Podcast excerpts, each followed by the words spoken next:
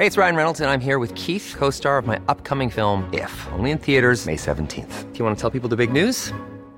All right, I'll do it. Sign up now and you'll get unlimited for $15 a month in six months of Paramount Plus Essential Plan on us. Mintmobile.com slash switch. Upfront payment of $45 equivalent to $15 per month. Unlimited over 40 gigabytes per month. Face lower speeds. Videos at 480p. Active Mint customers by 531.24 get six months of Paramount Plus Essential Plan. Auto renews after six months. Offer ends May 31st, 2024. Separate Paramount Plus registration required. Terms and conditions apply if rated PG.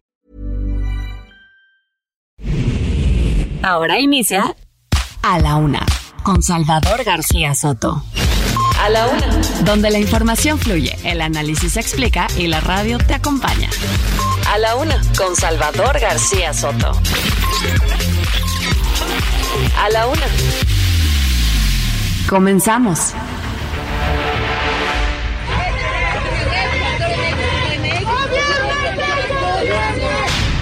Encontramos aquí en Hermosillo, Sonora, con la próxima presidenta de México, la doctora Claudia Sheinbaum. Si ella no es presidenta de México, yo me retiro de la política.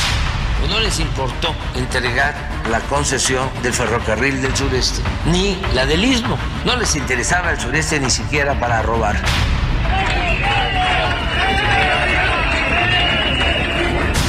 ¿Sabes qué? Es una situación porque es una mentira. O sea, digo, yo creo que cuando uno hace alguna situación, tiene que también tener la madurez de decir, me equivoqué.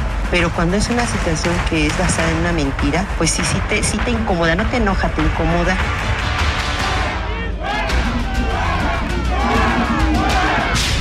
Pues me da mucho gusto, Delfina, que empieces a debatir. No te enojes. Enójate con los que te dicen mentiras.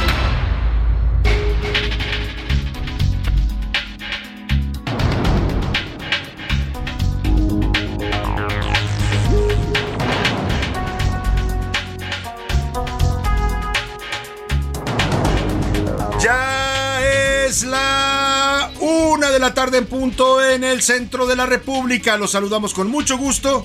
Estamos iniciando a esta hora del mediodía a la una. Este espacio informativo que hacemos para usted todos los días a esta misma hora del día. Aquí estamos listos y con la mejor actitud para informarle, para entretenerle también y para acompañarle en esta parte de su día, justo en este mediodía, cuando ya es la una de la tarde con dos minutos. Vamos a estar acompañándole en las siguientes dos horas y le vamos a estar actualizando el panorama informativo, lo más importante, solo lo más importante de lo que haya ocurrido en la ciudad, en la República y en el mundo, se lo voy a tener aquí, en el estilo único de A la Una, donde le daremos no solo la información de los sucesos importantes, sino también el contexto, la explicación y un punto de vista para que usted tome siempre la mejor opinión. Estamos listos para comenzar en este viernes. Ya es viernes, afortunadamente. Un aplauso por ahí para los que ya terminamos la semana. ¿Cómo le pareció esta semana?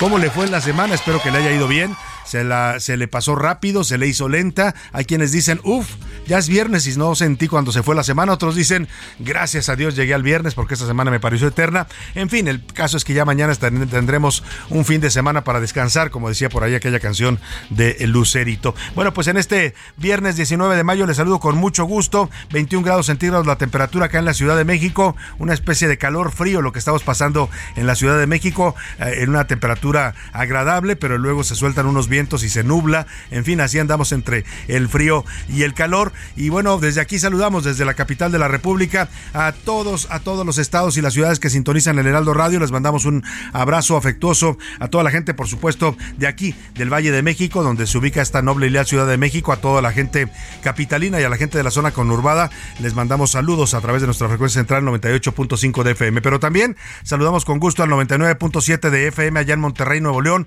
en la Sultana del Norte, al 100.3 de FM en Guadalajara, Jalisco, el Heraldo Radio, que ayer las Chivas, oiga, no pudieron, la verdad que dio un poco de pena perder en casa, pero bueno, pues el América se trae una ventaja mínima, pero ventaja al fin al Estadio Azteca para el próximo domingo. Saludamos también a la gente de la comarca lagunera, 104.3 de FM, a todos los amigos laguneros, saludos. A Oaxaca capital, los saludamos en el 97.7 de FM, al Istmo de Tehuantepec, donde nos escuchan allá en la costa de Oaxaca en el 106.5 de FM, a Tampico, Tamaulipas, también les mandamos mandamos saludos afectuosos a través del 92.5 FM El Heraldo Radio. A Tuxtla Gutiérrez, Chiapas, allá en el calorcito del sureste, donde suena el 88.3 de FM Heraldo Radio. A Chilpancingo Guerrero, por los caminos del sur, los saludamos en el 94.7 de FM. A Mérida, Yucatán, que estaremos allá transmitiendo martes y miércoles de la próxima semana desde el Congreso de las Smart Cities o Ciudades Inteligentes. Los saludamos con gusto en el 96.9 de FM. Y esta semana estamos dedicándole y dándole la bienvenida a Tepic Nayarit, que se suma de nuevo a esta familia del Heraldo Radio en el 103.3 de su FM. Saludo a todos los amigos Nayaritas, qué rico se come ahí en Tepic, oiga, los mariscos, uff, qué delicia. Ya tenemos también acá en la Ciudad de México algunos mariscos de comida Nayarita, algunos eh, mm, restaurantes que la verdad han sido un exitazo porque es, es, muy rica la cocina de mariscos de Tepic Nayarit.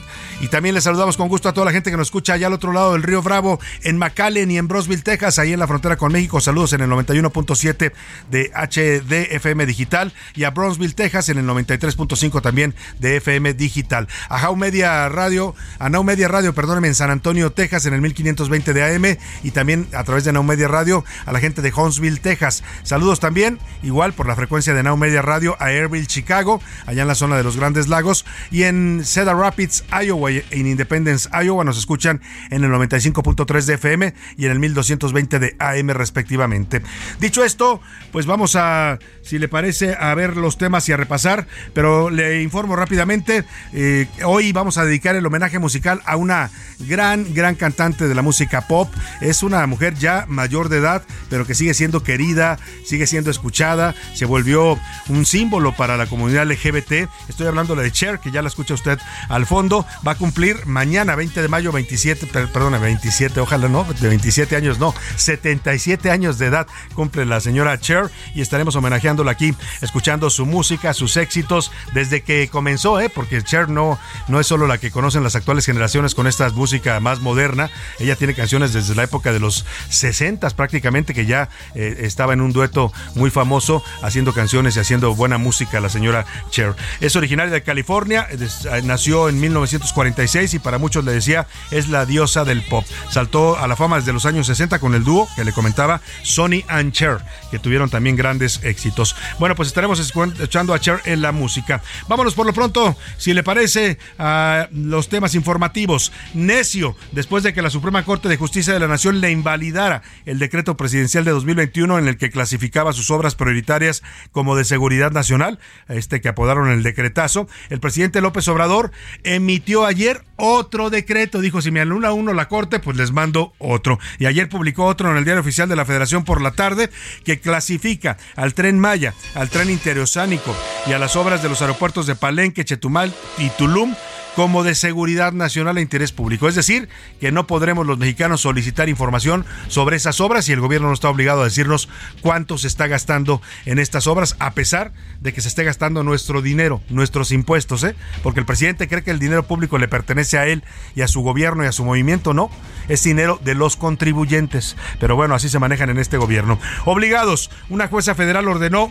a convocar un periodo extraordinario de sesiones en el Senado para que se nombre a uno, por lo menos uno de los tres comisionados que faltan en el Instituto Nacional de Acceso a la Información, el INAI, para que pueda operar. Tiene tres días el Senado para que la Junta de Coordinación Política elija a los candidatos. Ya le pusieron plazo al Senado, ¿eh? porque se han hecho los sordos ante los llamamientos judiciales. Mire, se quejó ayer el senador Armenta, tremendo revuelo que armó por los mensajes que le mandó la ministra Norma Piña, pero ellos no hacen caso de los fallos judiciales. Vamos a hablar de este tema. Y al tambo. El capo Héctor El Güero Palma va a permanecer. Se queda en la cárcel El Güero Palma en el penal de máxima seguridad del Altiplano porque se le complementó una nueva orden de aprehensión por homicidio calificado. Ya un juez de Guerrero había desechado otra por homicidio doloso y ahora el gobierno federal le imputa un nuevo homicidio calificado al Güero Palma y no lo deja salir. ¿eh? Ayer dijo el presidente que él no estaba de acuerdo con el fallo de este juez. Y Agüe, Agüe, Agüehuete, agüehuete, así van a poner ahí en la glorieta de La Palma, el gobierno de la Ciudad de México que encabeza Claudia Sheinbaum, plantó otro agüehuete, ¿por qué no? Si allá en Palacio son necios, en el Palacio del Ayuntamiento también son necios. Se les murió un agüehuete, no sobrevivió, quitaron, ya no quisieron plantar otra palma como la que hubo durante 100 años en la glorieta de Reforma y Niza, y hoy plantan de nuevo otro agüehuete. Vamos a ver si este sí se les da, el otro se les murió. En la segunda hora tendremos la visita aquí en el estudio de Patricia Muñoz, de Yaravit Cadena y de Noemí Guadalupe. Son madres, las madres de la, a la una que ganaron el concurso de cambio de look que hicimos en La Laguna con Mauricio Rugerio y su staff M. Vamos a presentarle una nota y también tenemos imágenes del antes y después de estas tres madres, cómo llegaron a las manos de Mauricio Rugerio y su equipo en staff M y cómo salieron renovadas y muy contentas. Vamos a estar platicando con ellas aquí en la cabina de la Una. Y el sensible, hoy los curuleros de San Lázaro le cantan a un político muy sensible que se ofende porque le mandan mensajes por WhatsApp, dice que lo lastimaron, lo ofendieron, lo acosaron. Bueno, ya, ya se va a enterar usted de quién estamos hablando. En los deportes, picotazo. Las Águilas del América vencieron 1 a 0 a las Chivas en su casa en el juego de ida de semifinales de la Liga MX. Además, el tradicional Gran Premio de Imola, que se iba a correr este fin de semana, fue suspendido debido a las inundaciones de Italia. Nos va a platicar Oscar Mota. Y por ahí me estaba enterando y al rato le voy a preguntar a Oscar Mota que no, eh, Gallagher, se llama este chico, Noah Gallagher, el eh, que fuera integrante de esta mítica banda inglesa de Oasis, bueno, pues ha declarado que si gana el Manchester City, en la final de la Champions League, si le gana a este equipo italiano de, del Inter de Milán, con el que va a jugar la final, él va a convocar a su hermano, al otro Gallagher, para que vuelvan a juntar la banda de Oasis. Eh, Noel y Liam Gallagher ha dicho que si ganan la Copa el Manchester, vuelve a reunirse Oasis y eso, bueno, pues está desatando reacciones en todo el mundo porque es una banda que tuvo grandes éxitos y, que es muy valorada todavía por su música. Tenemos un programa variado con mucha información y con muchos temas para estar comentando, para estarle por supuesto informando y también, ¿por qué no?, para que debatamos, comentemos, opinemos sobre los temas de la agenda pública de este país. Para eso le formulo las preguntas de este día. Era la una, te escuchamos. Tú haces este programa. Esta es la opinión de hoy. Y en las preguntas de este viernes hay temas interesantes para comentar, opinar y debatir. Bueno, ya le decía, y es una de las preguntas que le formulo, ayer la Suprema Corte de Justicia de la Nación declaró por mayoría de ministros 8 contra 3, declaró inconstitucional el decretazo del presidente López Obrador. Dijo que el presidente no puede determinar a través de un decreto, pues ocultar información sobre el gasto y el uso de recursos públicos en obras del gobierno para los mexicanos. Dijo que esto violenta eh, principios y derechos como el derecho a la información que tienen los ciudadanos consagrado en la Constitución. Eh, pero el presidente, que pues siempre tiene otros datos y también otros planes, pues sacó ayer por la tarde, mientras la Cámara le anulaba este decreto, él sacó uno nuevo en el que vuelve a reservar información del tren Maya, del corredor interoceánico y de varios aeropuertos que está construyendo su gobierno con el apoyo del ejército mexicano. Yo le quiero preguntar, ¿qué le dice a usted esta actitud de López Obrador? ¿Me tiran un decreto y dicen que es inconstitucional? Yo les hago otro. O sea, al presidente de la Constitución pues ya sabemos por dónde se la pasa, ¿no? Eh, eso es lo que a mí me dice, pero yo le pregunto a usted qué le dice esta actitud. ¿Por qué cree que el presidente insiste con estos decretos en los que se reserva y no quiere dar información sobre estas obras públicas? Le doy tres opciones para que me conteste. ¿Quiere ocultar gastos excesivos y desfalcos? Mm, lo hace porque tiene la facultad constitucional y la ejerce, es un derecho, o de plano, este es un gobierno opaco y autoritario. Por cierto, más adelante le voy a poner en este debate de ayer sobre eh, la inconstitucionalidad del decretazo el audio de la ministra Yasmín Esquivel que pasó algo muy extraño, ¿no? La ministra no estaba muy enterada porque, pues al parecer, cuando se anula este decreto y la mayoría de los ministros decide que es inconstitucional, pues automáticamente surte efecto para todo. O sea, todo lo que regulaba, es decir, todas las obras que se ocultaban con las distintas dependencias públicas tienen que abrirse. Y la ministra insiste ayer en que no, que, que nada más es una, es, un, es una anulación que aplica para el Ejecutivo y para el INAI. O sea, ella piensa que el Ejecutivo es solo el presidente. Y los ministros le explican, no, no, no. No, ministra, aplica para todas las dependencias públicas. O sea, esto, esto ya fue declarado inconstitucional. No hay manera de que siga vivo. No, sigue vivo, decía ella. Bueno, más adelante le pongo el audio porque generó muchas reacciones en las redes sociales este, pues esta posición de la ministra Yasmín Esquivel. Y hablando de ministros, ayer la ministra Norma Piña confirmó en una carta pública, aquí se la leímos en el momento en que estaba siendo eh, eh, pues eh, enviada por la misma presidencia de la Corte, que sí le mandó mensajes de WhatsApp directamente al presidente del Senado, el morenista Alejandro Armenta.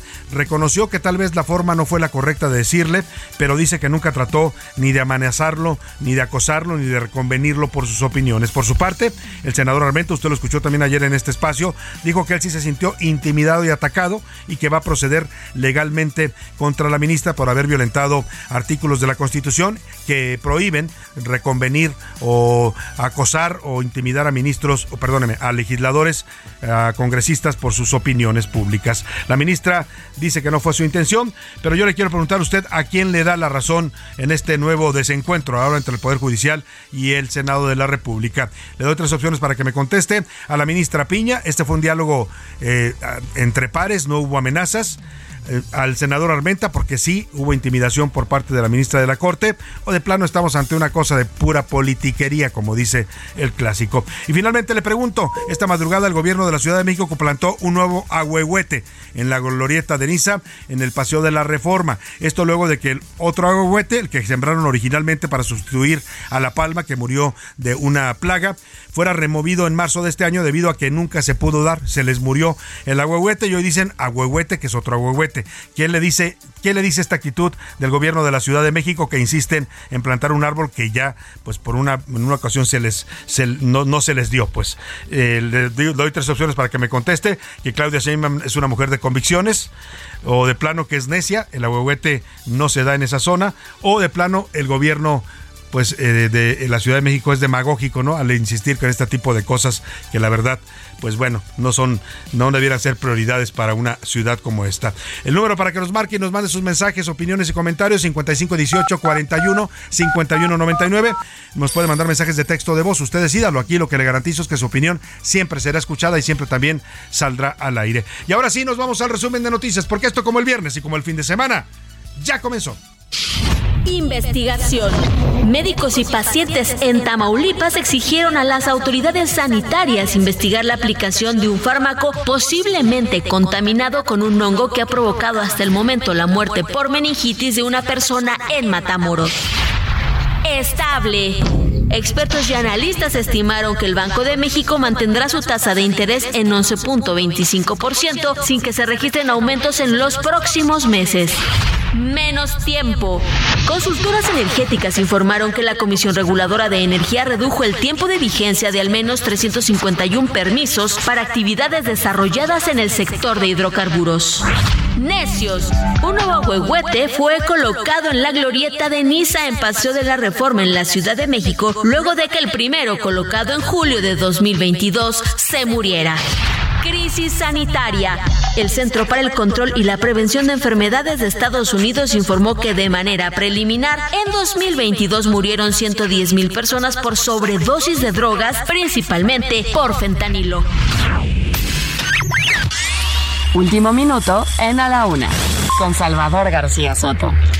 Una de la tarde con 17 minutos. Si usted anda por el norte de la Ciudad de México y por el rumbo de Catepec y está viendo una enorme columna de, de humo y se pregunta qué está pasando, bueno, pues le tengo la información al momento con Israel Lorenzana. Se está incendiando una planta, una fábrica de pinturas ahí en Jalostoc, en la zona de Catepec. Vamos contigo, Israel Lorenzana. Te saludo. Muy buenas tardes. Salvador García Soto, un gusto saludarte esta tarde. Pues nos hemos trasladado hasta la colonia San Pedro Jalostoc, es la calle Gasoducto, aquí en el municipio de Catepec, en donde en estos momentos continúan llegando bomberos para intentar controlar un incendio de una fábrica de pintura, exactamente aquí sobre la avenida Gasoducto. Aparentemente no hay personas lesionadas, Salvador, lo que sí, bueno, pues una importante movilización de servicios de emergencia. Ha llegado la policía municipal, la policía estatal. Es una fábrica de aproximadamente un unos mil metros cuadrados, Salvador. Ya han sido evacuados los trabajadores, no se reportan personas lesionadas. Lo que sí, bueno, pues la gente de los alrededores también está espantada. Señalan que esto, bueno, pues por supuesto puede poner en riesgo sus propiedades. En ese sentido, la circulación es totalmente local, Salvador, pero aún así hay que recomendar a nuestros amigos manejar con mucho cuidado a través de la vía Morelos para permitir el paso de los sistemas de emergencia. Salvador, la información que te tengo. Muchas gracias, Israel Lorenzana. Pues sí, ah, la verdad es que hay viviendas muy cerca de esta fábrica, en algo que pues es característico de este país, lamentablemente la mala planeación urbana, una fábrica de pinturas en medio de una zona habitacional. Y pues sí, la gente está asustada y preocupada. El incendio es muy aparatoso, se ve una columna de un humo muy negro que está, pues eh, es visible en este momento desde todo el Valle de México y esta es la razón, se está incendiando esta fábrica de pinturas. Aparentemente, nos decía Israel Lorenzana, no hay pérdida de vidas humanas, pero pues están tratando de controlar los bomberos y las autoridades de esta zona del Estado de México, de Catepec, este incendio tan aparatoso. Y vamos a otro tema donde pues parece también haber incendios. Le hablo de la relación entre el Poder Judicial y el Poder Ejecutivo, ¿no? que sigue todavía bastante tensa.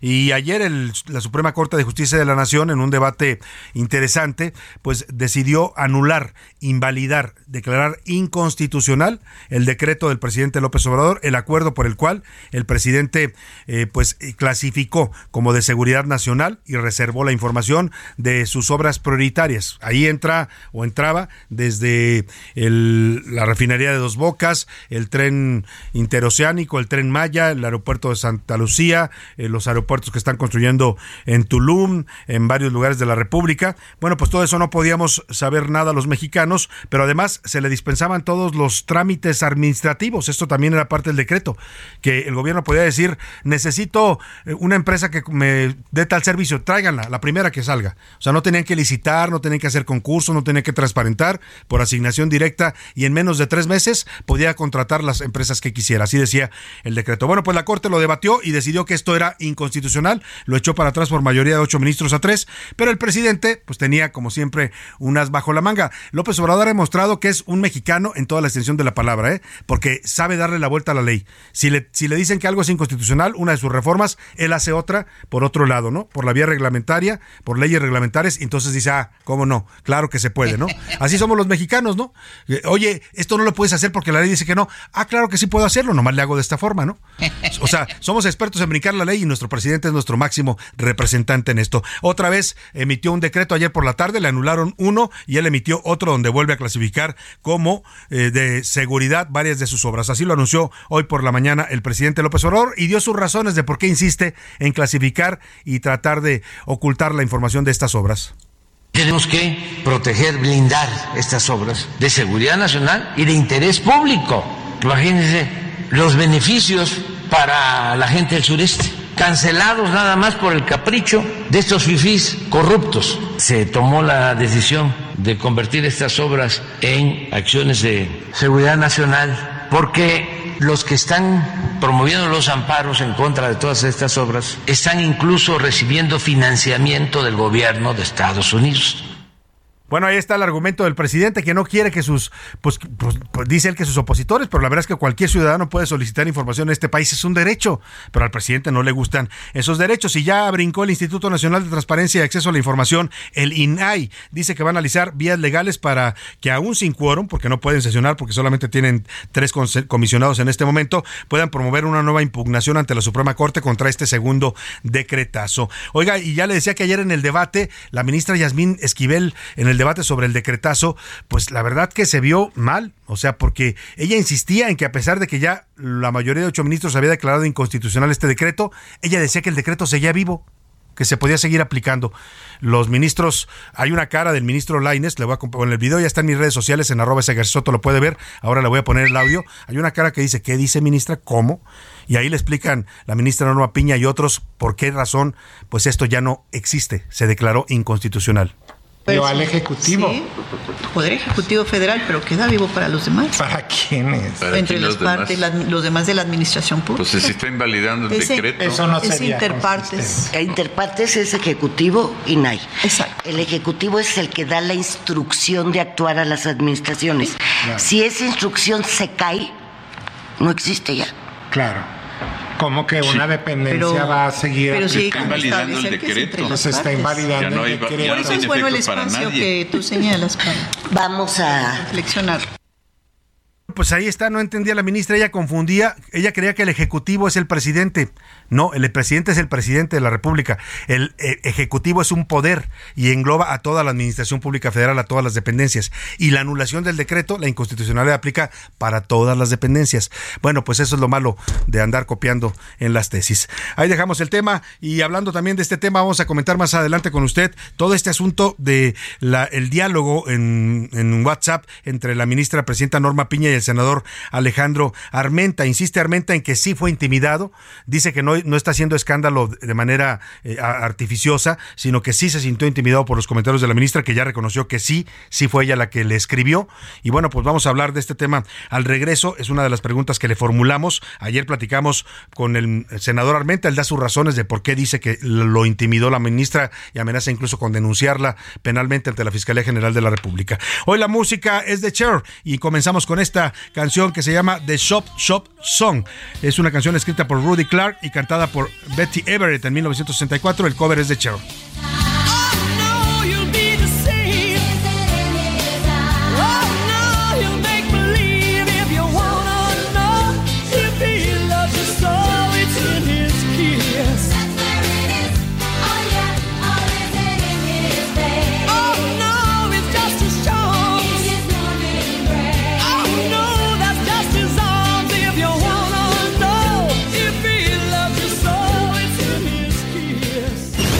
No le cambies. Estás en A la Una con Salvador García Soto. Información útil y análisis puntual. En un momento regresamos. Ya estamos de vuelta en A la Una con Salvador García Soto. Tu compañía diaria al mediodía. La rima de Valdés. ¿O de Valdés la rima? Ando vendiendo poemas, los doy personalizados, se los rimo bien rimados, usted escoge los temas, es que tengo yo un problema, a la Olimpiada de Albures me voy, mas no se apresure, no tengo lana ni apoyo, no les echo mucho rollo, que mi pobreza no dure. Parece telenovela, una villana malvada, sí les hizo una em, una pasada, y se llama Ana Gabriela. Lo que es no tener escuela, se burla de las atletas, son campeonas y la neta se mancha la licenciada porque no apoya ni nada y ahora les hace jetas. Yo le aplaudo a las campeonas de nado sincronizado, que lo que ellas han logrado no lo tire una persona. Anita, tú me perdonas, pero vete tú a vender el abón, el topperware, ¿por qué no lo haces rollito? y haz mejor tu trabajito. Ay, Guevara, no hay que ser. Mañana 20 de mayo, la cantante californiana Cher cumplirá 77 años. Su nombre completo es Cherlyn Sarkisian. Desde pequeña fue diagnosticada con dislexia, un padecimiento que la obligó a retirarse de la escuela a una edad muy temprana, aunque esto no le impidió comenzar con su carrera musical y artística.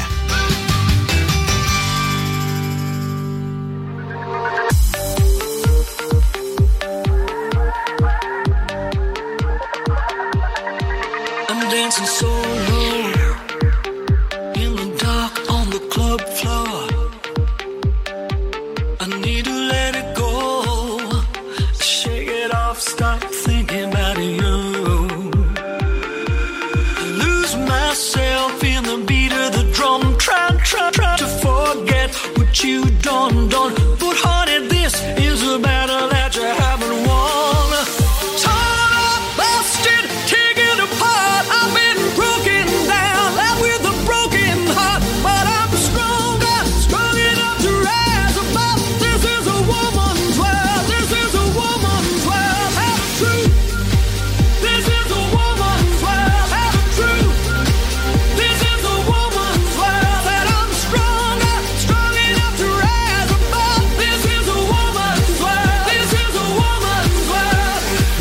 La tarde con 32 minutos. Estamos regresando aquí a la una después de esta pausa, escuchando esta canción de Cher que se llama Woman's Words o El Mundo de la Mujer. Es una canción de 2013, de los últimos discos que grabó, que ha grabado Cher. Y bueno, una canción que habla de la fuerza de la mujer para sobreponerse, sobreponerse a cualquier tipo de caída, ¿no? En este caso habla de una relación amorosa y dice: Yo soy fuerte, yo soy fuerte, no me vas a vencer.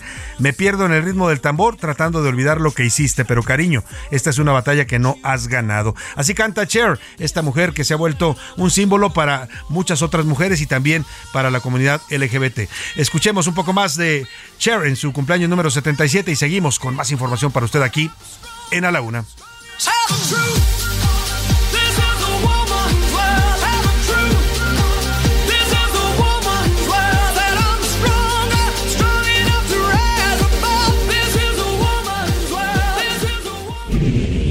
A la una.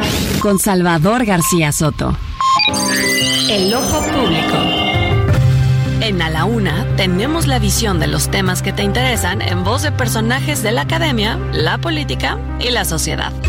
Hoy escuchamos a Jimena Céspedes en hashtag La conversación en tiempo real. El ojo público.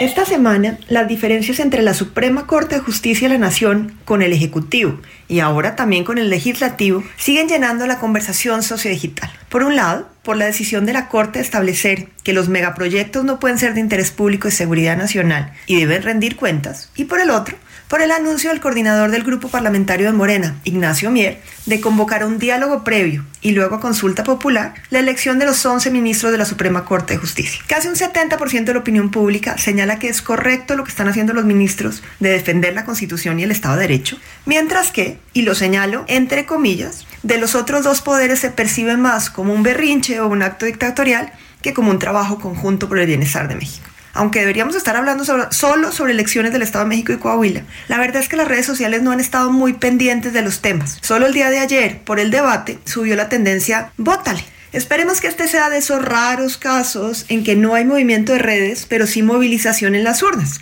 El actor de la semana fue Ana Gabriela Guevara, titular de la CONADE cuando habló del equipo mexicano de natación artística que acaba de ganar cuatro medallas en la Copa del Mundo en Egipto, por los señalamientos sobre que el equipo es un capricho y no recibirán dinero porque actúan, según ella, fuera del marco legal. Y esto la llevó a estar en tendencia toda la semana e incluso en memes. El 92% de la opinión pública sociodigital señala de prepotente, vulgar y resentida la titular de la CONAD. Soy Jimena Céspedes y nos vemos la próxima semana en A la Una. A la Una, con Salvador García Soto.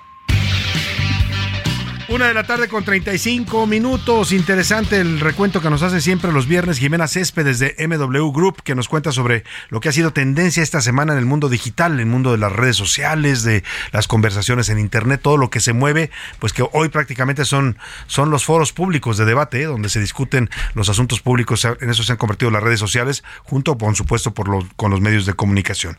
Oiga, y vamos a hablar de el, caso este que le comentaba de pues este desencuentro yo no veo mucho más pero el senador Alejandro Armenta ha dicho que es un acto de intimidación de amenaza de acoso de la ministra Norma Piña. Antes, antes déjeme decirle que más adelante le tendré pases, vamos a conversar con pases para el teatro, vamos a conversar con Pierangelo, este gran actor que está participando en el actor y productor y, gran creativo, está participando en el privilegio de mandar y está reponiendo su obra que se llama Tenemos otros datos, ¿no? Ya habíamos una ocasión conversado con él, vamos a volver a platicar porque está regresando después de un descanso de la obra, ahora en un nuevo teatro, en el Teatro Virginia Fábregas, y nos va a regalar pases dobles. Estése muy pendiente, un poco más adelante le diré cómo se puede ir usted a ver a Pierangelo, a Cristian Ahumada, todo este grupo de talentosos actores que hacen una obra bastante interesante sobre el ambiente político del país. Eh, ahora sí, hablando de la Corte, hablando del ambiente político del país, ayer le informamos que la ministra presidenta Norma Piña de la Suprema Corte reconoció en una carta que hizo pública que sí mantuvo comunicación vía WhatsApp el martes con el presidente del Senado Alejandro Armenta. Armenta comentó aquí en este espacio que estaba analizando proceder legalmente contra ella por lo que él llama un acto de intimidación y de acoso. Él habla de violaciones a la Constitución en el sentido de que no se puede reconvenir, no se puede amenazar a un legislador por expresar públicamente sus opiniones. Eh, pues el presidente habló hoy de, este, de este asunto y no dejó pasar, como dice por ahí, la bola caliente. Le aconsejó al senador Armenta que no presente una denuncia en contra de la ministra Norma Piña, porque si no la van a convertir en mártir. Así le pidió públicamente al presidente, al senador de su partido, que se tranquilice y que no denuncie a la ministra Norma Piña.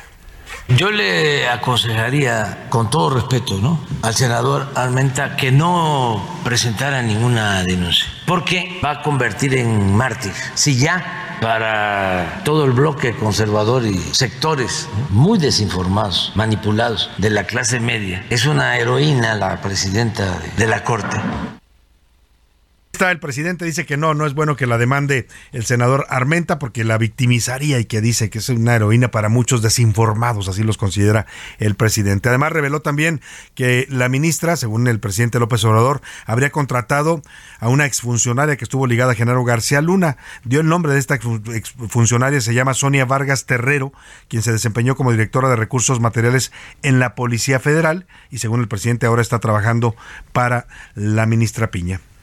Resulta que la presidenta de la Corte contrató a la que era directora de recursos materiales cuando García Luna firmó contratos relacionados con la adquisición, mantenimiento, prestación de servicios e infraestructura de la Policía Federal Preventiva con empresas que se encuentran en investigación por parte de la Unidad de Inteligencia Financiera y la Fiscalía General de la República.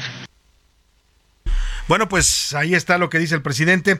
Eh, ayer el senador Alejandro Armenta, conversamos con él en este espacio, nos dio su punto de vista y, sus razones, sus, sus, argumentos de por qué él se sintió agredido y atacado, intimidado por los mensajes de la ministra Piña. Nos dijo que iba a analizar si la ministra le confirmaba que sí había sido ella la que le escribió la posibilidad de una denuncia penal en la Fiscalía General de la República o incluso una denuncia de juicio político en contra de la ministra. Ah, subió un, acaba de subir un tuit a su cuenta de Twitter el senador Alejandro Armenta y dice textual, tiene razón el presidente López Obrador, actuaré con estricto apego a la ley a partir de la respuesta formal por parte de la presidenta de la Suprema Corte de Justicia de la Nación. Espero la respuesta formal al escrito que presenté el pasado 17 de mayo para tomar una decisión siempre con apego al derecho. Ante el linchamiento público del que fui objeto, la verdad nos hará libres. Bueno, pues ahora dice que se sintió también linchado públicamente porque hubo mucha gente que cuestionó en, en las columnas políticas, sobre todo, que le dijeron, oiga, senador, pues ¿dónde está la amenaza? O sea, está haciendo usted mucho escándalo por un diálogo que no parece tan amenazante, ¿no?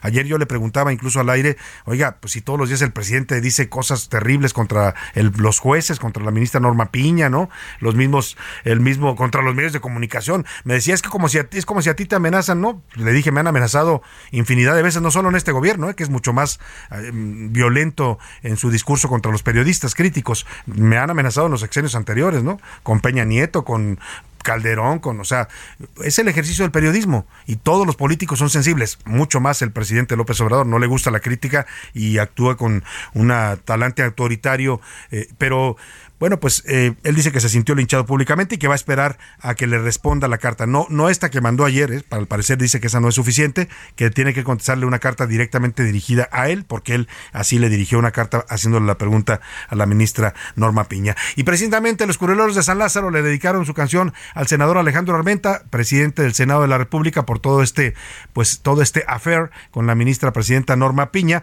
Le dicen que es muy sensible. Bueno, así le dicen Pepe Navarro y Pepe Velar de los culeros de San Lázaro. Sensible, todos dicen que soy, que siento que todo es contra mí.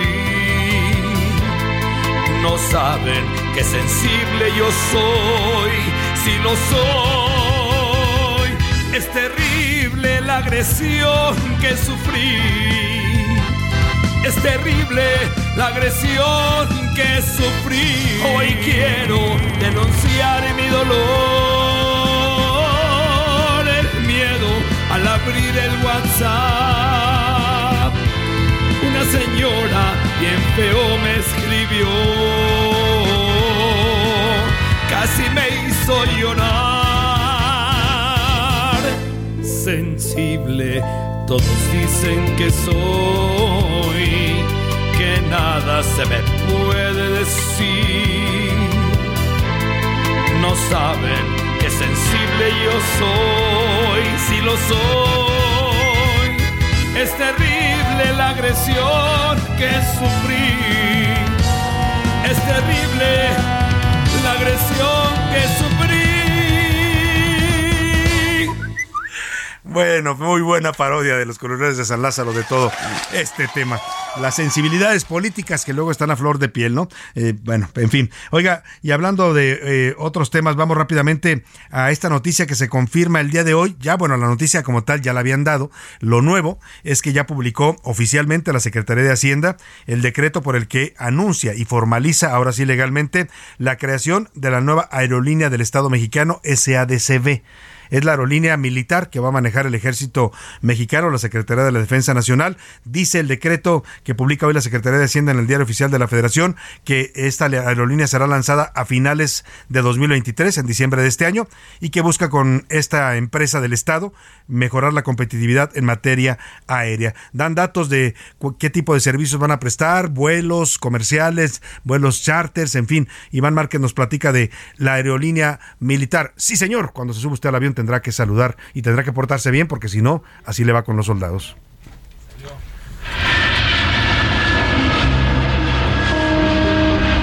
La nueva aerolínea del Estado mexicano SADCB ya calienta turbinas para despegar. Y es que este jueves el gobierno federal publicó en el diario oficial de la Federación el decreto con el que crea esta empresa, que estará bajo el mando, operaciones y presupuesto de la Secretaría de la Defensa Nacional. Ofrecerá vuelos nacionales, internacionales, así como de carga. También brindará fletes en la modalidad de paquete turístico o traslado charter y taxi aéreo. Contará con una flotilla de 10 aviones con capacidad menor a los 100 pasajeros y su domicilio social será el Estado de México. Los principales destinos, Puerto Vallarta, Acapulco, Veracruz y Campeche, aunque todos saldrán desde el Aeropuerto Internacional Felipe Ángeles. Su lanzamiento será a finales del 2023. Esperan utilidades en más de un año y es que arrancará con un capital permanente de un millón de pesos, la mayoría de la Sedena. El objetivo es recuperar la categoría 1 en seguridad aérea en México, además de que los principales clientes son beneficiarios de programas sociales del gobierno. Cabe señalar que la aerolínea está entre las 20 leyes que se aprobaron en Fast Track el 29 de abril. Así, la nueva aerolínea militar mexicana. Para la una con Salvador García Soto, Iván Márquez. Ahí está, ya es un hecho, la aerolínea militar de México. Dice el presidente que no está militarizando la vida civil de este país, pero bueno, ya vamos a tener una aerolínea militar. No, no sé de muchos países que tengan aerolíneas militares, ¿eh? habría que hacer un recuento para ver dónde existen aerolíneas manejadas por los militares, pero yo creo que vamos a ser un caso excepcional. Bueno, el caso es que en diciembre estará ya funcionando esta nueva aerolínea militar. Oiga, y en el Estado de México ayer se realizó el segundo debate entre las candidatas a la gubernatura Alejandra del Moral de la coalición Va por el Estado de México y Delfina Gómez, candidata común de Juntos Hacemos Historia en el Estado de México.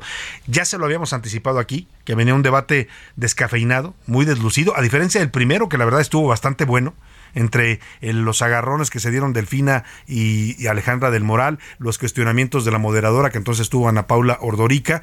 Bueno, pues este, Morena exigió que fuera un debate pues prácticamente pues descafeinado, o sea, no, no hubiera casi ataques, ¿no? O sea, así lo pusieron como condición. Y el PRI aceptó. Y entonces lo que vimos un ejercicio aburridísimo, un debate donde casi no hubo debate, solamente unos minutitos al final se dedicaron allá a decirse algunas cosas. Le voy a hacer un recuento muy breve porque la verdad no dio nota, como dice en el debate, el segundo debate del Estado de México. Eh, al comienzo Alejandra del Moral dice que Morena destruye y mueve el odio, mientras Defina Gómez en su posición inicial dice que la alianza del PAN PRI-PRD está desesperada. Escuchemos. Ellos te quieren convencer con encuestas falsas de que van a ganar. Nosotros ya los alcanzamos. Caballo que alcanza, gana. El cambio obviamente es imparable, están desesperados porque es lo que vemos, pero llegó el momento del pueblo, llegó el momento de ver y visibilizar a los que no han visto. Le vamos a dar una lección de dignidad. Bueno, y en seguridad, hablando del tema de seguridad, Del Moral propuso mayor coordinación entre policías y más tecnología. Delfina Gómez planteó atender las causas de la inseguridad. Lo primero que hay que reconocer es que el fenómeno delictivo ya rebasó las capacidades de los tres órdenes de gobierno. Tenemos enfrente un tema de seguridad y hay que entrarle. Y yo le voy a entrar. ¿Cómo hacerle? Primero, mayor tecnología. Dos nuevos C5 que nos permita duplicar nuestro, nuestras cámaras de seguridad. Uno en Amecameca, uno en Gilotepec. Que nos permita también fortalecer las cámaras en el transporte público. Inteligencia Primero, atender las causas que generan la violencia con acciones que retomen a los jóvenes, generen empleos, combatan las adicciones, las violencias de género e intrafamiliar, así como los feminicidios. Y yo creo que una parte importante es dar respuesta inmediata a lo que es una situación de una desaparición. Bueno, hablaron de educación también, dice Delfina que cuando ya, bueno, le dice, le dice en esta parte a, Alejandra del Moral ya le ganó una vez y Alejandra del Moral le contesta ya te alcancé. Esta es la parte donde más o menos hubo ahí un escarceo verbal entre ambas reabriendo las escuelas de tiempo completo y las estancias infantiles que también Morena destruyó. Segundo, consolidando el sistema de educación inicial. Tercero, becas Ciencia Edomex. Primero, abatir el analfabetismo mediante una gran cruzada que involucre a la sociedad junto con la y los maestros jubilados. Segundo, disminuiremos el abandono escolar y la pérdida de aprendizajes para que ninguna niña, niño, adolescente o joven se quede atrás o quede afuera. La deserción escolar es la próxima pandemia que debemos de derrotar. Cuando la misión es más grande que la dignidad, se recurre a la guerra sucia y a las mentiras. Debe ser frustrante ver cómo pasaron las horas, los días y los meses y no lograste avanzar en un solo punto en la preferencia. El tiempo se te acabó, los apoyos se te acabaron, vas quedando sola y te recuerdo que ya te gané una vez, por casi el doble de votos y esta vez no será la excepción. Pues me da mucho gusto, Delfina, que empieces a debatir. No te enojes. Enójate con los que te dicen mentiras. Ya te le cansé, te voy a ganar, ya perdiste una vez y vas a volver a perder.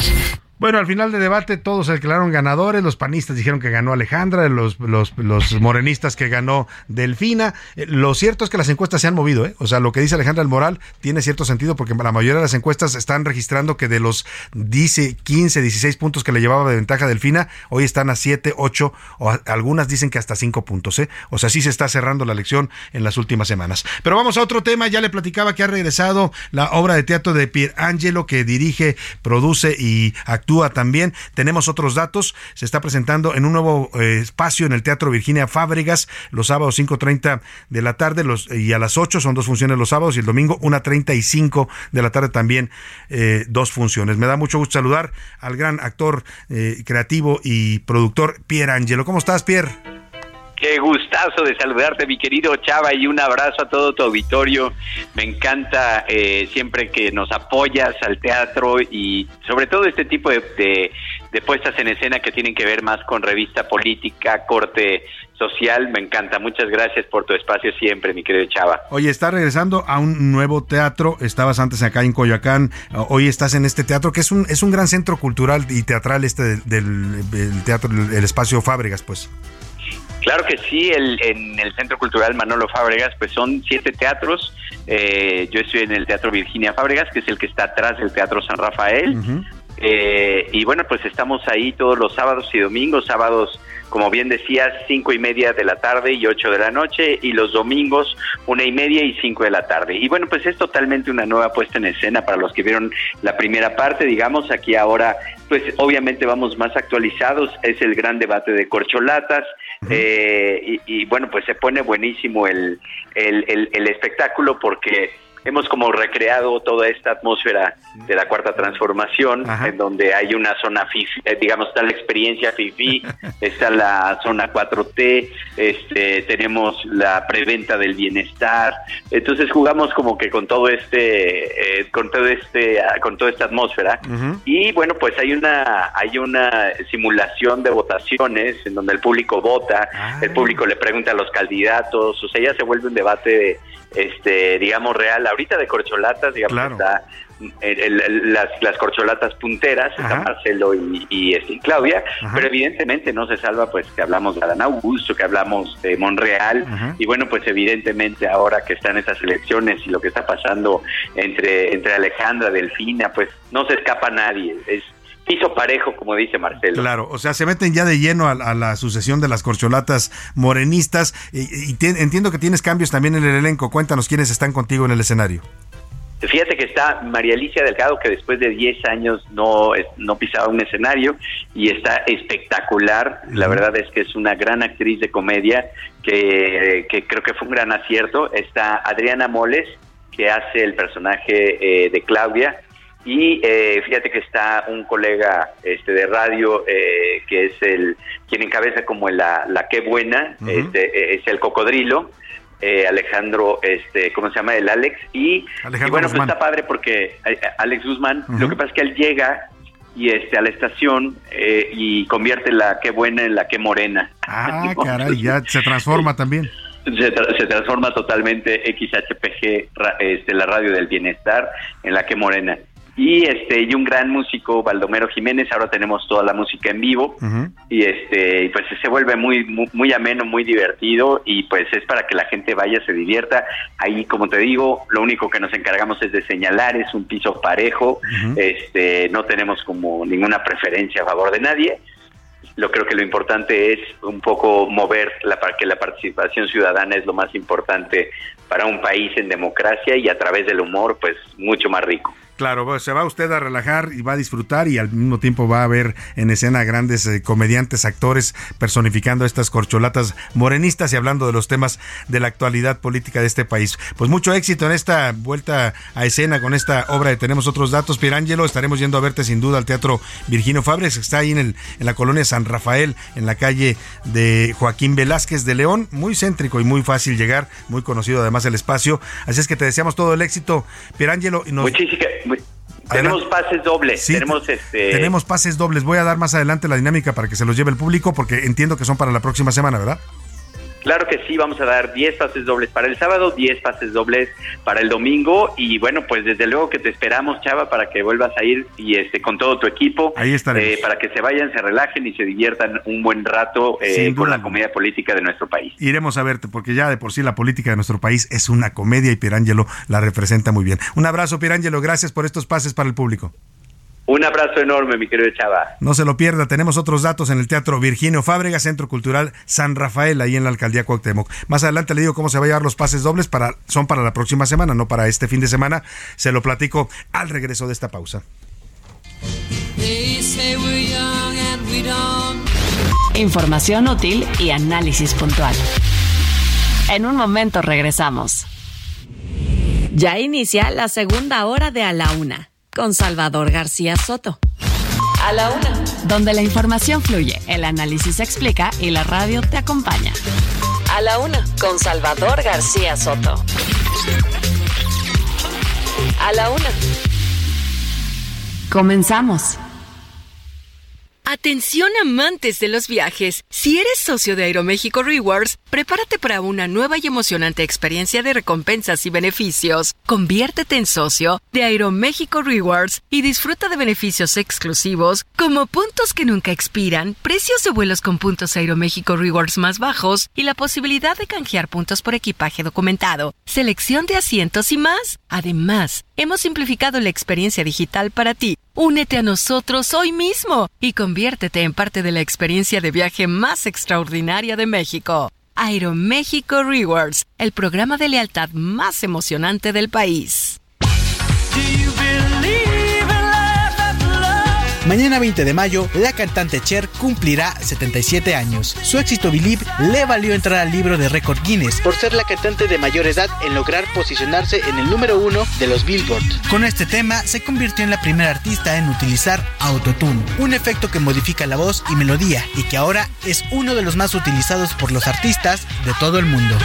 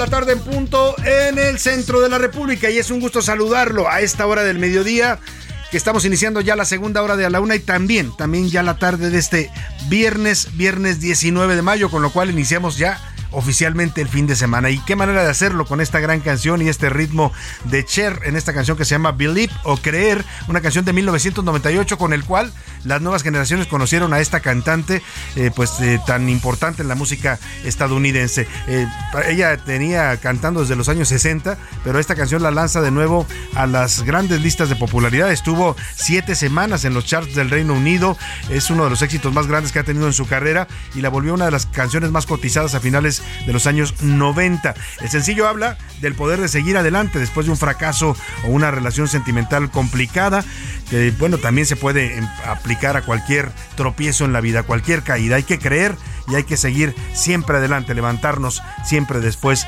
de caer. Es una de las primeras canciones además que usaron este autotune que hoy es tan común, hoy lo escucha mucho en la música juvenil, esta, esta, este uso de sintetizadores para modular la voz. Y bueno, la letra dice, crece en la vida después del amor, puedo sentir algo dentro de mí diciendo, realmente no creo que seas lo suficientemente fuerte, necesito tiempo para seguir adelante, necesito un amor para sentirme fuerte porque tuve tiempo para pensarlo y tal vez soy demasiado buena para ti parte de lo que canta Cher, esta cantante que estamos homenajeando hoy en A la Una, a sus 77 años de edad que cumplirá mañana 20 de mayo. Y le tengo más información, mucho más todavía, historias, noticias, entrevistas en esta segunda hora de A la Una. Quédese con nosotros, le vamos a seguir informando, le vamos a seguir acompañando en este momento y en esta parte de su día y en este inicio del fin de semana. Súbale un poco y póngase a bailar y a creer, siempre a creer en el amor.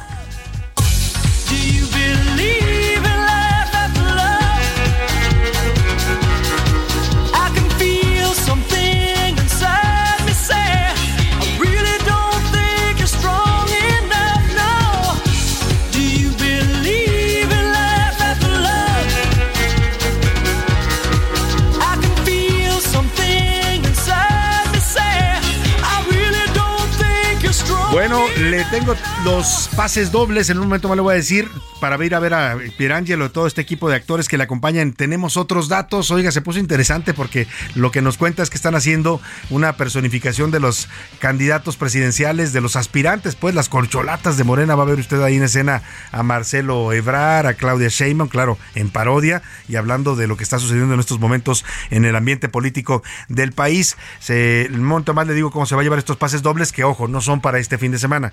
Los que nos regala lo que son 10 para el sábado y 10 para el domingo, son para el 27 y 28 de mayo, es decir, el siguiente fin de semana, para que usted planee con tiempo una salidita al teatro, ¿no? Ya después se va a cenar, a bailar, a lo que usted guste en el fin de semana. Oiga, y le voy a contar en esta segunda hora más temas informativos también importantes. El capo Héctor El Güero Palma, de 63 años de edad, permanecerá, se queda en la cárcel del penal de máxima seguridad de Almoloya, después de que el gobierno federal le dictara una nueva orden o consiguieran con los jueces una nueva orden de aprehensión ahora por homicidio calificado. En Badiraguato, oiga, ya la tierra del Chapo Guzmán y de precisamente todos estos capos del narcotráfico sinaloense, de Miguel Ángel Félix Gallardo, de tantos narcotraficantes que han salido de ahí, del mismo Mayo Zambada. Bueno, en Badiraguato, que además es un pueblo que le gusta mucho visitar al presidente López Obrador, ha estado varias veces en lo que va de su gobierno, el alcalde morenista mandó a hacer una estatua gigante, un monumento gigante de San Judas Tadeo.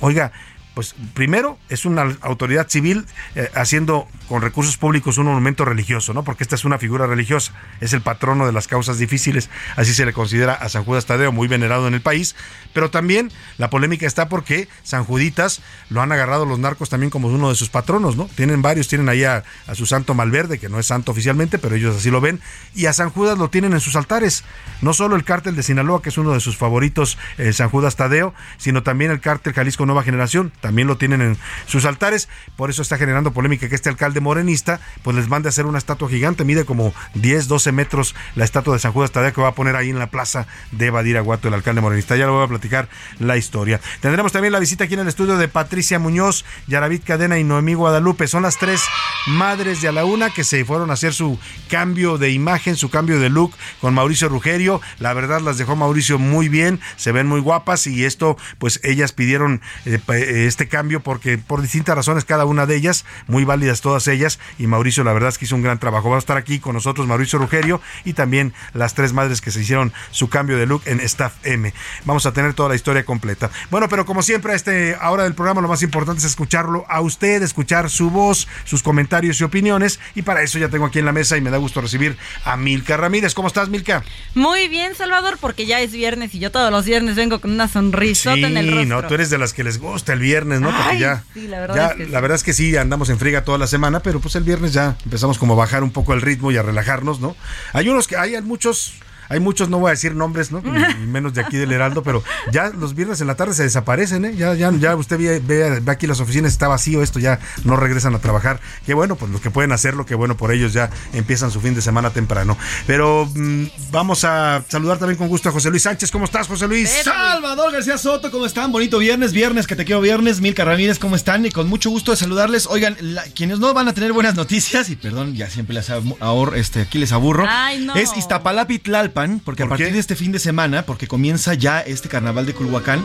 Y bueno, pues va a haber total y absolutamente ley seca para estas dos alcaldías. ley seca para. Yo vivo en Tlalpan. Ah, pues ahí está, ahí está. Iztapalapa y Tlalpan anunciaron la aplicación de ley seca en algunas colonias. Ahorita les voy a decir ¿A partir qué colonias. De a partir del 21, este carnaval, el que les digo, eh, comienza el 21 de mayo y termina el 28. Es el carnaval del pueblo de Culhuacán. Y bueno, pues serán en los, eh, los pueblos de Culhuacán, San Andrés Tomatlán, Santa María Tomatlán, San Simón Culhuacán, San Antonio Culhuacán y San José San José Tula, donde no van a poder vender bebidas alcohólicas. Pues ahí está la noticia mala del día por parte de José Luis Sánchez. Que, hoy viene muy sport José Luis Sánchez, ¿no? Es que es viernes, es, viernes. Pero muy es viernes. Raro, es raro verlo sin el traje, sin sí, la camiseta. Sí, hoy viene de playera, lo está bien. Milka también viene, Milka también viene muy guapa, con también. falda, ¿no? Como es puro guapa por aquí. Bota alta. iba, a decir una broma que decía el duende preguntón, pero no, no lo voy a repetir. Botas hasta las nylon, decía, ¿no? Bueno, oiga, este, vamos a, lanzar la pregunta en este momento. En el programa, antes déjenme mandar un saludito rápidamente a una gran radio escucha que siempre nos oye, nos escucha y nos está comentando lo que pasa en el noticiero. Se llama Belia y le mando un fuerte abrazo. Es una gran amiga, querida amiga Belia. Un abrazo, gracias por escucharnos siempre y por tus comentarios. Ahora sí, lancemos la pregunta en este espacio. ¿Qué dice el público? Y hay muchos comentarios, eh, señor, Salvador. Salvador, gracias. Señor Salvador. Eh, Jesús Meléndez nos dice: Salvador, buenas tardes. Señor periodista. Señor periodista, le decían en, el programa. Dice: Saludos, buenas tardes, Salvador. Sobre el tema de eh, la ministra y el señor Alejandro Armenta, nunca hubo ningún tipo de reclamo. Fue un diálogo. A lo mejor fuerte, yo no lo veo así, pero al final fue un diálogo. De ahora, cuando acá no se puede escribirle de un político a otro? Hasta eso está mal en esta 4T. Saludos, Salvador. Nos dice. Ah, lo que es un poco fuerte es la pregunta que le hace inicialmente, ¿no? Cuando le dice, usted puede ver a, los, a sus hijos a los ojos, ¿no? A sus hijas o hijos a los ojos después de lo que dice. Es la, es la única parte que suena un poco, pues, intimidante, ¿no? Que te preguntan algo si es algo fuerte, pero él le contesta sí y usted, ¿no? O sea, en todo caso él también responde igual, ¿no? ¿Y usted puede? ¿Tiene calidad moral? Y ella le dice, sí, claro, yo también puedo. Bueno, en fin, ahí está la polémica y gracias por su opinión. Nos dice también por acá, Salvador, yo tampoco entiendo por qué el presidente insiste en tratar de ocultarnos cuánto está ganando. Hoy sabemos que ya por lo menos dos bocas y el aeropuerto y además... ¿Cuánto está gastando, no? ¿Cuánto está gastando? Ganando, no, sí sabemos cuánto gana el presidente. No, ¿cuánto está gastando? Es que ¿Cuánto está gastando en estas obras? Ah, por lo menos, ya les decía, estas tres obras ya tienen un sobrecosto. El tren Maya, así como el tema de el, la refinería. Saludos. A menos que nuestro discurso se refiera a que estén ganando con las obras, que ahí sí, bueno, pues habrá que ver, ¿no? Hay muchas versiones sobre que sí hay eh, estos sobrecostos y que hay pues beneficiados con los contratos en dos bocas, ¿no? Por ahí se habla de una, una amigos de la secretaria regional, en fin, hay muchas versiones de ese tipo. Nos dice Jesús, el presidente no quiere denunciar a la ministra Norma Piña porque se abriría la puerta entonces para que a él o a otros presidentes de otros poderes puedan denunciarlos por cualquier tipo de cosas y sobre todo a él, el presidente que se la pasa difamando a diestra y siniestra en las mañaneras. Saludos, Salvador. Nos sí, ahí sí hay acoso y ahí sí hay ataques fuertes en las mañaneras, ¿no? O sea, hay adjetivos, descalificaciones, hay, hay señalamientos duros contra muchos mexicanos, ¿no? Periodistas, opositores, eh, críticos, eh, intelectuales, o sea, el presidente les dice corruptos, corruptazos, o sea, eso es una, eso sí es una agresión y más viniendo del presidente de la República. Exactamente. Buenas tardes, nos dice Yolitza Ortiz. Buenas tardes, Salvador. El hijo, el gobierno, elijo la primera opción, el gobierno quiere ocultar sus gastos desmedidos y fraudulentos, es lo que quieren hacer con estos decretos. Saludos, Salvador. Nos dice Muchos saludos también para usted. Nos dice por acá, Salvador, el tema es que el presidente no respeta nada. Él se siente superior a todo mundo y cree que a través de decretazos y de ofensas va a poder seguir gobernando este país. Saludos, Salvador, solamente nos tienen peleados unos contra otros. Pues sí, esa es un parte de lo que se ha exacerbado en este sexenio, ¿no? la polarización, la división entre los mexicanos, no hay que caer mucho en ese juego, ¿eh? ¿No? Yo, yo respeto mucho a quienes piensen distinto, no estoy de acuerdo con algunas cosas, pero no por eso ni odio a nadie ni ando por ahí ofendiendo a la gente. Raúl eh, González nos dice, Salvador, estamos en un año totalmente opaco, el INAI no está funcionando, pero además ahora con estos decretos están ocultando cuánta lana le están metiendo a sus obras, y justamente en dos años en los que vienen elecciones importantes en este país. Saludos, Salvador, te saludo desde Iztapalapa. Muchos saludos para usted en Iztapalapa. Eh, saludos, desde Iztapalapa para el mundo. Como los ángeles azules. Creo que el senador Armenta desobedeció a su jefe porque les dijo que no les contestará a los ministros ni el teléfono. Y está como los futbolistas a los que le jalan la camiseta y se tiran al piso como si les hubieran roto un hueso. O sea que está haciendo pura, puro drama, dice Marta Tiscareño Pandura. Puro drama, ¿no? Bueno, pues ahí está su punto de vista. También dice por acá, Salvador, buenas tardes, te saludo desde Guadalajara. Perdieron nuestras chivas ayer, lo siento, la sufrí gacho. dice por acá. que yo también la sufrí, ¿eh? La verdad es que pintaba para que Chivas pues obtuviera una ventaja, ¿no? En su estadio. Vamos a ver cómo les va el domingo en el Azteca. Y justamente Alexander nos dice, es, es una lástima que haya coincidido, entre comillas lo pone, el partido con el debate de ayer en el Estado de México. A pesar de que fue aburridísimo, es algo importante. Aunque las morenistas podían haber puesto cualquier audio de López Obrador y con las mismas mentiras y, cualquier, y, repitiendo las mismas pues mentiras. Mire, más o menos, si se va al, digamos, al la medición de aburrimiento, yo creo que los dos más o menos por ahí anduvieron, ¿eh? Tampoco que vaya a ser un gran partido el de Chivas América y el debate, pues sí, sí estuvo bastante aburridito. Nos dicen por acá, saludos desde Cuautitlán, Izcalli, Salvador. Aquí el tema de eh, la ministra es que no debió de haber mandado un mensaje directamente, lo hubiera hecho como si fuera la presidenta ministra a través de un documento oficial. Saludos, sí, Salvador. Sí, sí, eh, o sea, sí, eh, ella misma dice en su carta que tal vez la forma no fue la mejor, ¿no? Y, reconoce eso. La verdad es que sí, pues, pues sí, quién sabe en qué contexto decidió la ministra empezar a, chatear con, con el y eso es lo que él aprovecha para decir, oiga, me está atacando, me pudo haber invitado a un café y ahí platicado cara a cara, pero en fin. Milka Ramírez. ¿Qué? Rapidísimo. ¿qué? José Luis, ¿cómo que no, no va a haber venta de alcohol en Iztapalapa? Ahorita mismo me salgo a comprar. Me por acá Juan Manuel. bueno, nada más en los pueblos que mencionaste, ojo, eh, no en toda la alcaldía. en, toda la alcaldía, en los pueblos Exactamente, y si no se va aquí a los límites con Benito Juárez y ya, ya, ya, ya puede usted. Coyoacán. Eh, a Coyoacán también. Milka Ramírez, ¿qué dice en Twitter nuestra comunidad en arroba ese García Soto?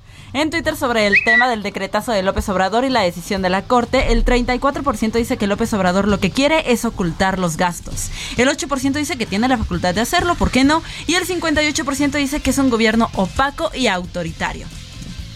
Sobre el tema de los mensajes entre la ministra Norma Piña y el senador Alejandro Armenta, el 74% dice que la razón la tiene la ministra Norma Piña. el 8% dice que el senador Armenta y el 18% dice que de plano es pura politiquería. Y sobre el tema del agüehuete, el 3% dice que Sheinbaum es una mujer de convicciones. El 77% dice que es necia, que el agüehuete de plano no se va a dar en, esa, en ese lugar. Y el 20% dice que el gobierno es de Macoco.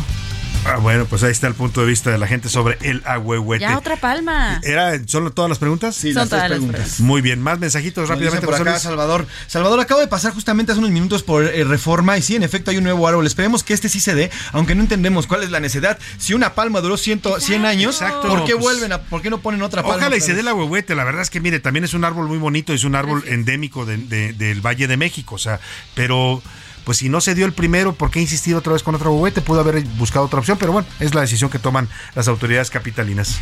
Más mensajes. Nos dice por acá Salvador, muchos saludos, te saludamos desde Guadalajara. Sí, perdieron ayer las chivas, pero seguramente el domingo vamos a retomar el tema. Sobre el tema de la ministra, yo creo que la ministra no debió de haber enviado un mensaje a través de esas vías. Nos dice lo mismo que otro, que otro lo escucha. Lo debió haber hecho de una forma oficial. Saludos, Salvador. Sí, sí, yo creo que también ahí hay un, un poco un exceso de la ministra, ¿no? Pudo haber usado un canal oficial y lo que decía Armenta, me pudo haber invitado a, platicar a su oficina o, vernos en algún restaurante y tener un diálogo privado, ¿no? Eh, pero bueno, pues ahí está, ahí está eh, el tema. oye, más mensajitos rápidamente. Tenemos más mensajes, Salvador, sobre, eh, dice, sobre el tema de. Ah, Salvador, bueno, ya están llegando para Pierangelo. Eh, no hemos Dado, a ver, lancemos la pregunta rápidamente para los boletos de Pierangelo, que son para sábado 27 y domingo 28. Ojo, no para este fin de semana, para el siguiente. Tenemos otros datos: Teatro Virginia Fábregas, ahí en la colonia San Rafael. Las funciones son a la 1.30 y a las 5 de la tarde el domingo. Y el sábado, José Luis, ¿en qué horarios están? sábado, el domingo, la que le dije es 1.30 y 5 de la tarde. Exacto. ¿Sábados? Sábado 5.30 y 8 de la noche y domingos 1.30 y 5 de la tarde. Esos son los horarios. Usted decide para, qué función quiere ir, nada más tiene que llegar una eh, hora antes al teatro, en llegar a taquilla con su identificación oficial y decir me gané mis boletos en, a la una con Salvador García Soto y ahí se los van a entregar. Y la pregunta rápidamente es para que usted nos eh, diga en qué programa, o ya preguntamos eso. ¿En qué programa inició su, su, su carrera actual? bueno, entonces vamos a lanzar a quién personifica Pierangelo en el privilegio de mandar. ¿No? Ah, es bastante conocido y es de las corcholatas morenistas. De hecha, la pregunta marca al 55 18 41 51 99 y se lleva estos pases dobles para ver. Tenemos otros datos el próximo fin de semana. Muchas gracias, Milka. Muchas gracias, José Luis. Gracias. Oiga, y en otra información, le platico rápidamente. Trabajadores de la mina La Herradura, que se ubica allá en Caborca, Sonora, están denunciando a la empresa Penmont. Es una empresa propiedad de Grupo Peñoles que dicen que los está presionando para que se mantengan en el sindicato patronal. La ley laboral, la reforma laboral que se hizo en este gobierno, dice que los trabajadores pueden elegir en qué sindicato quieren, eh, eh, a cuál sindicato quieren pertenecer. Pueden crear incluso un nuevo sindicato si no les gusta el que existe y pueden afiliarse al sindicato o a la central obrera que ellos decidan. Hay total libertad sindical y, además deben elegir por voto directo a sus eh, eh, líderes sindicales. Esta denuncia es delicada porque significaría una presión ilegal de este grupo Peñoles, de la empresa Penmon, para que los, los trabajadores se queden en un sindicato que ellos controlan, un sindicato blanco, pues para que me entienda. Para hablar de este tema y de esta denuncia que están haciendo públicamente los trabajadores mineros de Caborca, Sonora, allá en la mina La Herradura, salúdenlo con gusto en la línea a Mariano Castillo. Él es secretario general de la Confederación Internacional de Trabajadores en Sonora. ¿Cómo está, Mariano? Qué gusto saludarlo. Buenas tardes. Qué gusto saludarle, Salvador, igualmente por acá, saludándolo a usted y a todo el auditorio. Oiga, pues parece que se puso violenta la cosa. Vemos en, en las publicaciones sobre este conflicto que hubo un desalojo violento la madrugada del 12 de mayo por parte de fuerzas estatales. Están amenazando y presionando las autoridades y, y también las, los eh, directivos, los empresarios de esta mina para que ustedes se queden en el sindicato que no están de acuerdo. Así es, Salvador. Desafortunadamente, el gobierno del Estado tomó una decisión errónea de desalojar a los compañeros, que, es importante aclarar, Salvador, que ese paro lo ocasionó la empresa, es un paro patronal. Ellos mismos eh, decidieron no mandar a los camiones a las paradas para que los compañeros se trasladaran a su fuente de trabajo. Eh, ello ante la inconformidad de que la empresa les salió con la, con la noticia de que no había utilidades, algo increíble, que los propios trabajadores son los que coadyuvan y generan las utilidades y resulta que no hay un solo peso. Entonces, a, raíz de ello, pues se manifiestan de una forma pacífica. Eh, obviamente el sindicato trata de polarizar de alguna manera esto para que no, no crezca la inconformidad.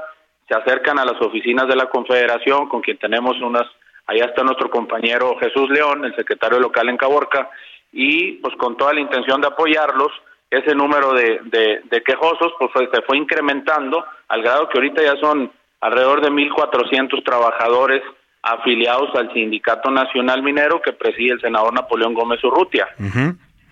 Entonces, ¿qué, qué, qué vemos aquí, Salvador? Pues una flagrante, flagrante violación a la libertad sindical, a convenios internacionales y, y pues los trabajadores no, no, la empresa está empeñada en que no no cambien de sindicato. ¿Por Claro. qué? Porque tienen un sindicato a modo, un sindicato blanco, un sindicato charro. Claro, y delicado lo que dice usted que el gobierno estatal de Sonora que encabeza el morenista Alfonso Durazo pues se haya eh, se haya prestado a esta represión ordenada por la empresa en contra de los trabajadores. Eh, don Mariano, se va a sumar a la conversación si usted está de acuerdo Luis Arturo Rocha de la Fuente, él es secretario del Interior y del Exterior y actas del Comité Ejecutivo Nacional del Sindicato Minero también para hablar de esta de esta problemática. Eh, saludo con gusto a Luis Arturo Rocha en la línea. ¿Cómo está Luis Arturo? Buenas tardes. Hola Mariano, ¿cómo estamos? Bueno, sí, compañeros, pues trabajando arduamente con los compañeros de la base trabajadora de levadura, aquí son las indicaciones de nuestro máximo líder, ya que ellos están hartos de la represión laboral por parte del empresa junto con el sindicato Carro de Protección Patronal que encabeza Carlos Amarrana Pagón. Ellos se manifestaron por falta de, no le quisieron entregar la carátula, ya sabe el tema de las utilidades, y ahora de gobierno apoyarnos lo que Manuel López Obrador que es no a la represión. Hicieron todo lo contrario. Aquí hay, aquí está claro que Alfonso Durazo, gobernador, a favor de las varones de la minería, como es Alberto Valleres, como es de Germán Rey, por México, ya que ese 30 de junio tuvimos años por y no se puede solucionar nada con el tema de Claro. Pero aquí sí quiero que quede muy claro que nosotros no tomamos, no tapamos la entrada, toda la información, el gobernador a favor de la empresa, es un gobierno que no todos conforman parte del acuerdo de transformación de interés máximo uh -huh. presidente de la República, nosotros vamos a permitir una represión más hacia un, un miembro del sindicato minero. Claro. Si haber represión contra un miembro del sindicato uh -huh. minero, Sí. tenemos un paro nacional en la minería y no es una amenaza. Si tocan un minero, nos tocan a todos. O sea, paro nacional para defender a estos trabajadores que fueron reprimidos, dice usted, por el gobierno de Sonora. Mariano Castillo, me queda un minuto y les pido que sean breves porque nos corta la guillotina. La petición en este momento directa que están haciendo tanto Luis Arturo Rocha, secretario del Interior eh, del Sindicato Minero, como Mariano Castillo, secretario general de la Confederación Internacional, es la intervención directa del gobierno federal, de la Secretaría del Trabajo, para pues este caso que es una violación abierta a la libertad sindical. Mariano. Así es, Salvador. Estamos buscando que se respete su libertad sindical, se les paguen sus salarios eh, que les han dejado de pagar la empresa debido a un paro patronal que la misma empresa decidió emprender. ¿Por qué? Porque los trabajadores quisieron hacer que se les respetaran sus derechos laborales. Entre ellos, pues la represión también que se ha emprendido, hay al- alrededor de 11 órdenes de aprehensión que van en contra de los compañeros manifestantes. Entonces, ¿qué quieren hacer? Apagar este movimiento, pero lo que se ha logrado es que este movimiento ha crecido día con día y la, la confianza del sindicato y hasta nuestro máximo líder ha sido, pues ahora sí que muy muy evidente Claro. y, y el senador ha estado pendiente en todo momento, eh, apoyando a los compañeros, el Comité Nacional, ahí, ah, gracias al buen Arturo, al compañero que ha estado también presente, el delegado aquí en el estado Heriberto Verdugo, nuestro amigo Jesús León, pues vamos a emprender esta lucha y vamos a irnos hasta donde tengamos Hasta que llegar, tope. Salvador, para apoyar a los trabajadores. Muy bien. Pues Mariano Castillo y Luis Arturo Rocha, les agradezco a ambos, ambos representantes de los mineros de Caborca, Sonora, y ahí está el- la advertencia, si no atienden esta problemática y sigue la represión en contra de ellos, habrá un paro nacional minero, así lo está diciendo incluso el Sindicato Minero de Trabajadores que encabeza Napoleón Gómez Urrutia. Gracias a ambos, voy a la pausa y regreso.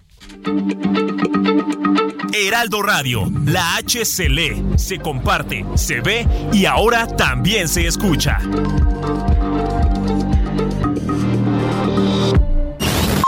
Ya estamos de vuelta en A la Una con Salvador García Soto.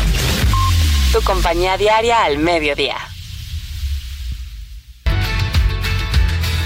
El colorido de las artesanías, los sabores de la comida y la calidez de la gente de Yucatán llegan a la Ciudad de México. Ven a la Feria Yucatán Expone. Conoce y disfruta de la cultura, la gastronomía y productos de la tierra del Mayab Eterno. Yucatán Expone, del 12 al 21 de mayo en el Zócalo de la Ciudad de México. Entrada gratuita. El gobierno del estado de Yucatán invita.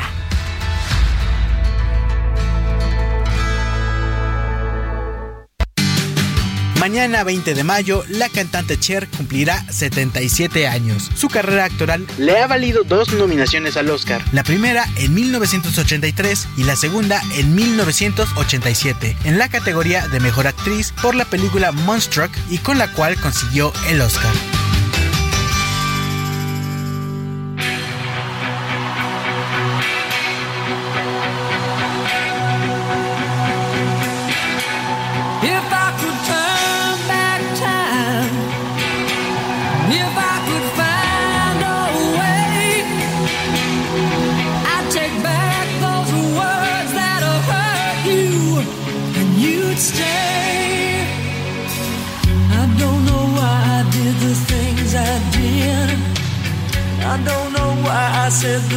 Things I said.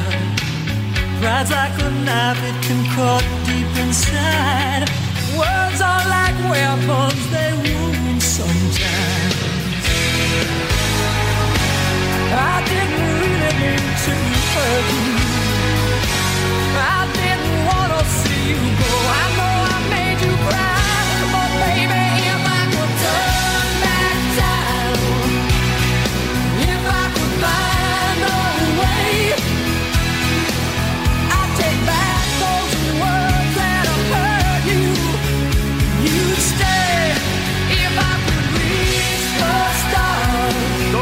Tarde con 32 minutos. Estamos regresando de la pausa, por supuesto escuchando a Cher en este homenaje musical que le hemos dedicado a esta llamada diosa del pop por su cumpleaños número 77. Y este es uno de los grandes éxitos que tuvo en los años 80 y la, el título de la canción es bastante sugerente, la letra también por supuesto dice, If I could turn back time, o si yo pudiera regresar en el tiempo. ¿Qué haría usted si pudiera regresar en el tiempo? ¿Qué revisaría de su vida, de lo que hizo, de lo que no hizo? Interesante sin duda el planteamiento de esta canción de Cher. Escuchemos un poco más de ella y seguimos, seguimos con más aquí en A la Una para usted.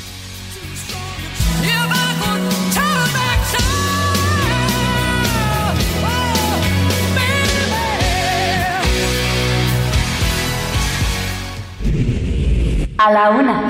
Con Salvador García Soto. El ojo público. En A la Una tenemos la visión de los temas que te interesan en voz de personajes de la academia, la política y la sociedad. Hoy escuchamos a Melisa Moreno. En Melisa lo explica todo. El ojo público.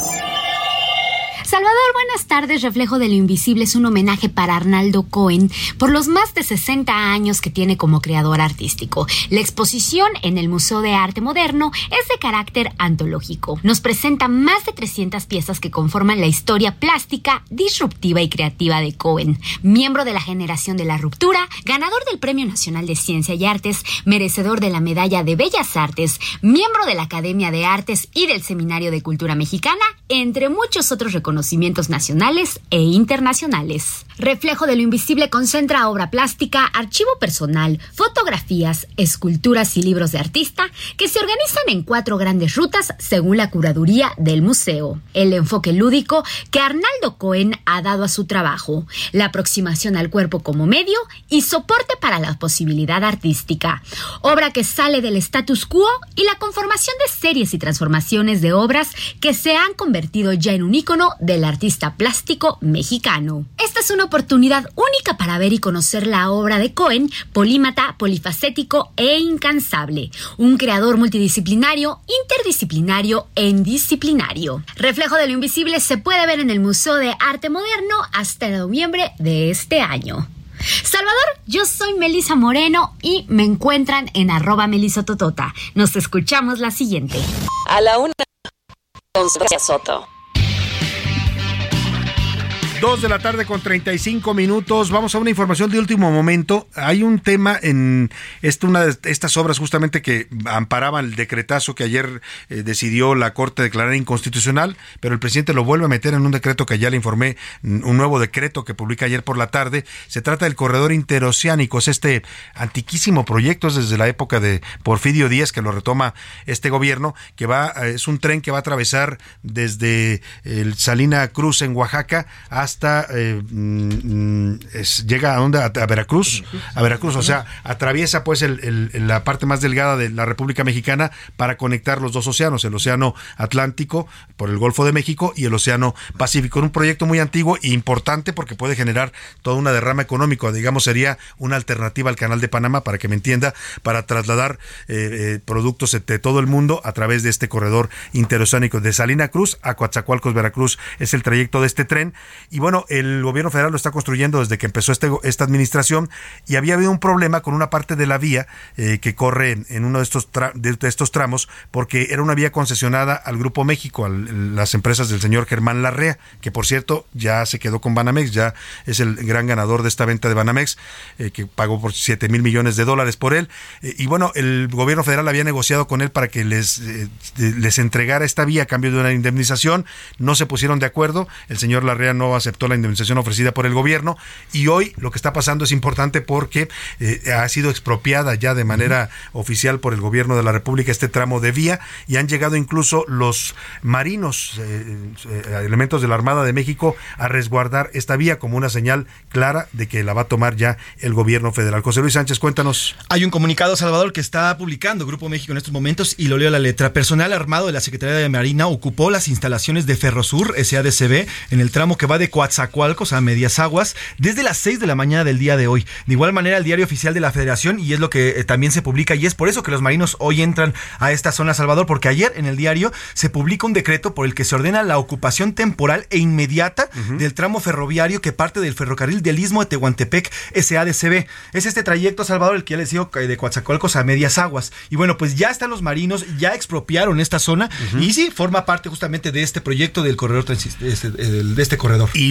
Grupo México dice que acepta la, la toma? Pues mira, Grupo México, yo creo, en su comunicado nada más dice la empresa continuará brindando servicios a sus usuarios sin ninguna afectación por el momento, solo con la vigilancia de las Fuerzas Armadas y se informará oportunamente sobre las acciones a seguir con base en sus obligaciones como empresa pública. Bueno, pues es ahí parte está. de este La posición de Grupo México contesta ya expropiación oficial y la toma ya eh, por resguardo militar de las instalaciones de ese tramo del tren en la zona de Coatzacoalcos. Oiga, rápidamente vamos a esto que le comentaba. El Güero Palma se va a quedar en la cárcel. A pesar de que ya un juez había ordenado su liberación el pasado lunes, pues se queda porque le liberaron una nueva orden de aprehensión por homicidio calificado. Iván, Iván Márquez nos cuenta. Buenas tardes, Salvador. Así es, el narcotraficante Héctor El Güero Palma, de 63 años, seguirá en prisión, luego de que la Fiscalía General de la República cumplimentó otra orden de aprehensión en su contra. Esto, luego de haberse acreditado su presunta responsabilidad en la comisión del delito de homicidio calificado, específicamente en la modalidad de premeditación, ventaja y alevosía. Así lo determinó un juzgado con sede en Jalisco, por lo que El Güero Palma, cofundador del cártel de Sinaloa, permanecerá en el penal de máxima seguridad del Altiplano en Almoloya de Juárez, donde ha estado desde 2016. Debido a esto, policías federales se presentaron en la rejilla de prácticas del penal para notificarle dicha información al capo. Sin embargo, la defensa de Héctor insiste en que es un delito que prescribió y acusa amenazas. Podemos pensar que es un homicidio que ya fue igual juzgado y exonerado, porque le reitero, no hay una sentencia que indique lo contrario. Hay una, un hecho cierto de una extorsión, de una amenaza, que están siendo cumplidas esas amenazas. Recordar, Salvador, que es la segunda vez que este hombre es liberado por un juez. Luego la fiscalía ha tenido que intervenir para evitar que salga. Es la información. Buenas tardes. Muchas gracias, Iván Márquez. Pues ahí está, se queda en la cárcel. ¿eh? Ya lo, ayer el presidente López Obrador había dicho que no, no estaba de acuerdo con este fallo del juez que ordenó su liberación. Y bueno, pues se movilizó ahí la Fiscalía General de la República para solicitar una orden de aprehensión y por eso se queda en la cárcel Héctor Javier El Güero Palma. Oiga, y rápidamente hablando de temas de narcotráfico, vamos a esto que está causando polémica allá en Sinaloa. La, el alcalde de este municipio de Badiraguato, que es el corazón, digamos, eh, de esto que llaman el Triángulo Dorado, la zona donde se produce la mayor cantidad de, sobre todo, estupefacientes, marihuana, sobre todo, aunque también ahora hay laboratorios de otro tipo, ¿no? Laboratorios hasta de fentanilo. Es, digamos, el, el, territorio del cártel de Sinaloa. Eh, en Badiraguato, el alcalde José Paz López, que es alcalde por el partido Morena, anunció, bueno, está prácticamente ya por inaugurarla, una nueva atracción turística para el municipio y decidió construir una enorme estatua de San Judas Tadeo una estatua de 18 metros. Eh, El asunto suena un poco extraño, primero porque es una figura religiosa y una autoridad civil no debiera, según la ley, andar promoviendo figuras religiosas, ¿no? Si lo hace la iglesia del pueblo o el obispo de Sinaloa y decide inaugurar esta estatua, está bien, hay monumentos religiosos en México, en varias partes de la República, pero que lo haga el alcalde ya de entrada llama la atención. Y la otra parte que genera polémica es porque le platicaba San Judas Tadeo, que es un santo muy venerado por los mexicanos, aquí en la Ciudad de México tiene su santuario ahí en San Cosme, en, Reforma y, Hidalgo, Avenida Hidalgo, y es muy visitado cada 28 de junio, si mal no recuerdo, la gente llega ahí a, a hacer adoración a este santo que es patrono de las causas difíciles, pero también los narcotraficantes, los del cártel de Sinaloa lo han tomado como uno de sus eh, patronos y lo tienen ahí en sus altares donde le piden protección y una serie de, de cosas a otros grupos delictivos también como el cártel Jalisco Nueva Generación. Y bueno pues el tema es que esta estatua y este atractivo turístico que va a ser colocado en un mirador en el pueblo lo está financiando con recursos públicos el alcalde. Vamos con nuestro corresponsal allá en Sinaloa, Manuel Aceves, para que nos cuente. Manuel, buenas tardes, te saludo. Fuga, pariente, ya se va. Por ahí escuché que se va a ir para Badiraguato. ¿Será verdad? Buenas tardes Salvador, buenas tardes a la audiencia. En Sinaloa quedó demostrado el fervor que se le tiene a San Judas Tadeo y es que en días recientes se volvió viral una estatua de este santo de 18 metros de altura, la cual estuvo siendo construida en el sector Estanza Magnolia de Culiacán. Esta estatua provocó pues bastante curiosidad entre muchas personas e incluso muchas les llevaron lavanda, les llevaron también veladoras y hasta flores a esta estatua que estaba pues siendo edificada en un taller.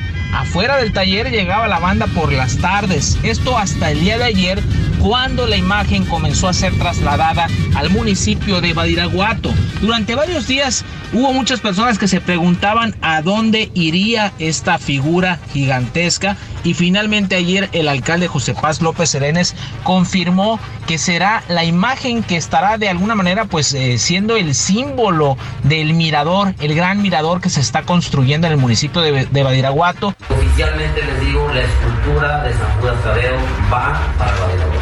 Va a estar instalada en el Parque de Nuevo Badiraguato y lo hemos hecho en el consenso de los ciudadanos badiraguatenses donde habrá souvenirs, habrá tiendas, habrá incluso una especie de malecón para que las personas puedan tomarse la fotografía y bueno, es parte de lo que se daba a conocer en estos momentos, ya está siendo instalada esta figura en el municipio de Badiraguato y próximamente en el mes de julio quedará concluida para que las personas puedan visitarla. Salvador, audiencia, es el reporte desde Sinaloa. Muchas gracias, Manuel Aceves. Pues ahí está, a estar la enorme estatua de San Judas Tadeo, decía Manuel, para que la gente pueda ir a visitarla, a, dejarle veladoras y también para que los narcos vayan a agradecerle los favores, ¿no? Pues bueno, para eso va a servir también. Este mm, alcalde de mm, Badiraguato, José Paz López Elenes, eh, de Morena, pues eh, ya se había visto envuelto en la polémica porque propuso crear un museo del narco. Bueno, para que quede claro, eh, pues por qué este señor promueve este tipo de cosas. En este gobierno ya no nos sorprende nada, ¿eh? después de los abrazos no balazos, pues muchos, muchas autoridades ya no tienen el menor recato en proponer este tipo de cosas que claramente pues están favoreciendo al crimen organizado. Ahí dejamos el tema y vamos rápidamente a la sección de pelos, porque ya llegó Mauricio Rogerio y en esta ocasión no viene solo, trae invitadas de lujo. De pelos, historias descabelladas con Mauricio Rogerio.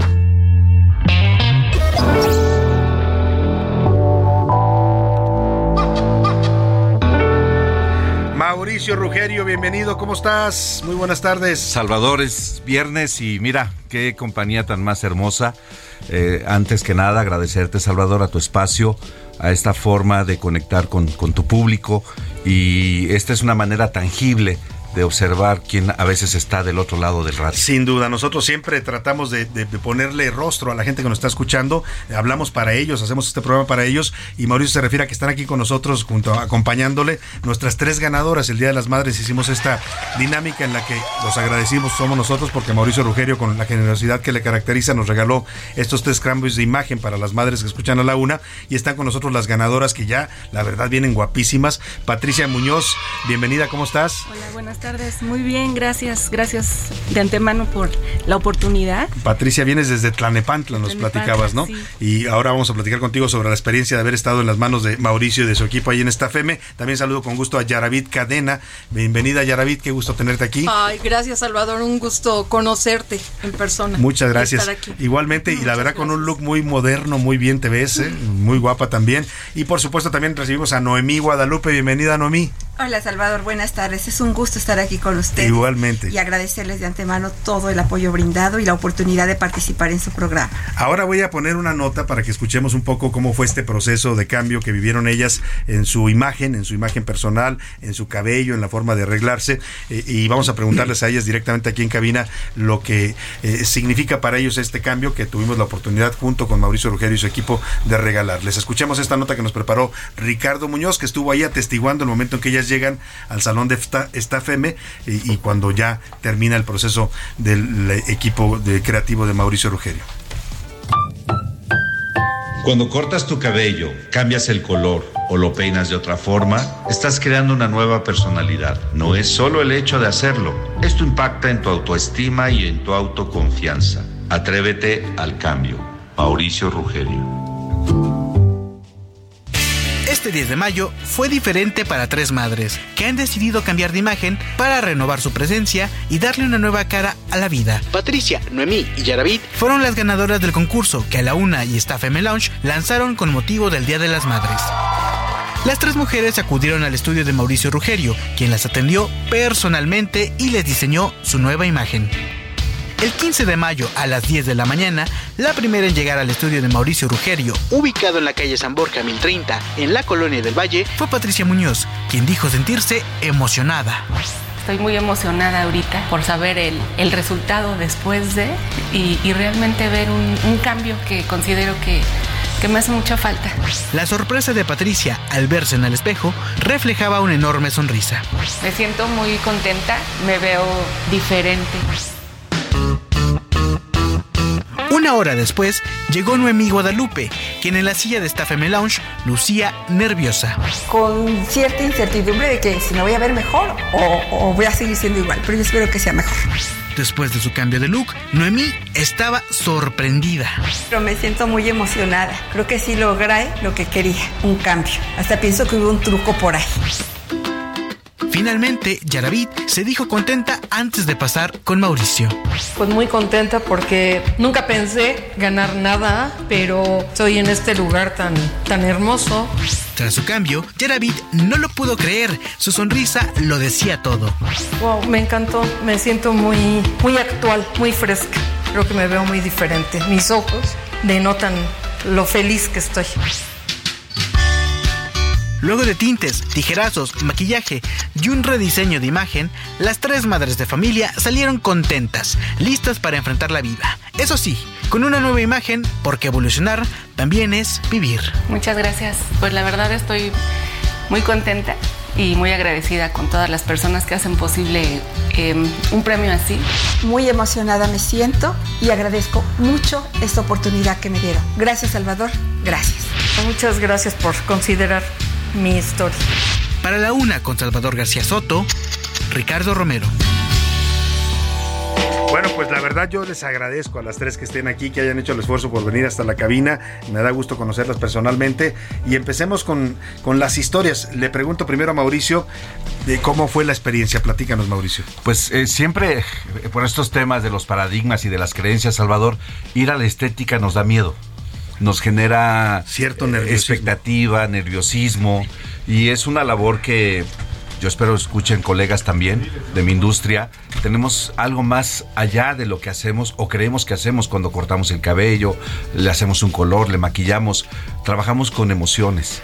Trabajamos con situaciones que a veces nosotros no estamos enterados y que Claro. tampoco necesitamos enterarnos, Salvador, pero sí estar sensibles y empáticos. Claro, pero yo voy a revelar algo. Mauricio tiene una, una característica muy particular en su trabajo. No lo hacen todos los estilistas o los peluqueros. ¿eh? Mauricio se involucra mucho con la gente. Te pregunta cómo te sientes, cómo estás, cómo, cómo te ves, cómo sientes tu cabello. Y eh, a partir de, esa- de eso, él también ta- tienes un lado muy psicológico, digamos, para conocer a la gente y saber lo que necesita. Y yo les quiero empezar a preguntar a cada una de ustedes. Patricia Muñoz, cuéntanos, a ver, ¿cómo fue la experiencia para ti llegar y estar luciendo hoy de manera diferente a lo como, como llegaste? Fue un, un proceso fuerte. Sí. eh, porque Mauricio me hizo recapacitar, me hizo pensar muchas cosas, me hizo que me desahogara, le tocó ser un poquito el, el hombro que necesitaba en su momento y, y al mismo tiempo fue el, el ayudarme a, a darme cuenta de que, de que hay que cambiar, de hacer un, un- un cambio drástico, de dar un paso y de, y de que tiene que empezar en, en uno mismo, en mí, el empezar a, a pensar en cosas buenas, a pensar en cosas positivas. ¿Y verte diferente te ayuda a eso?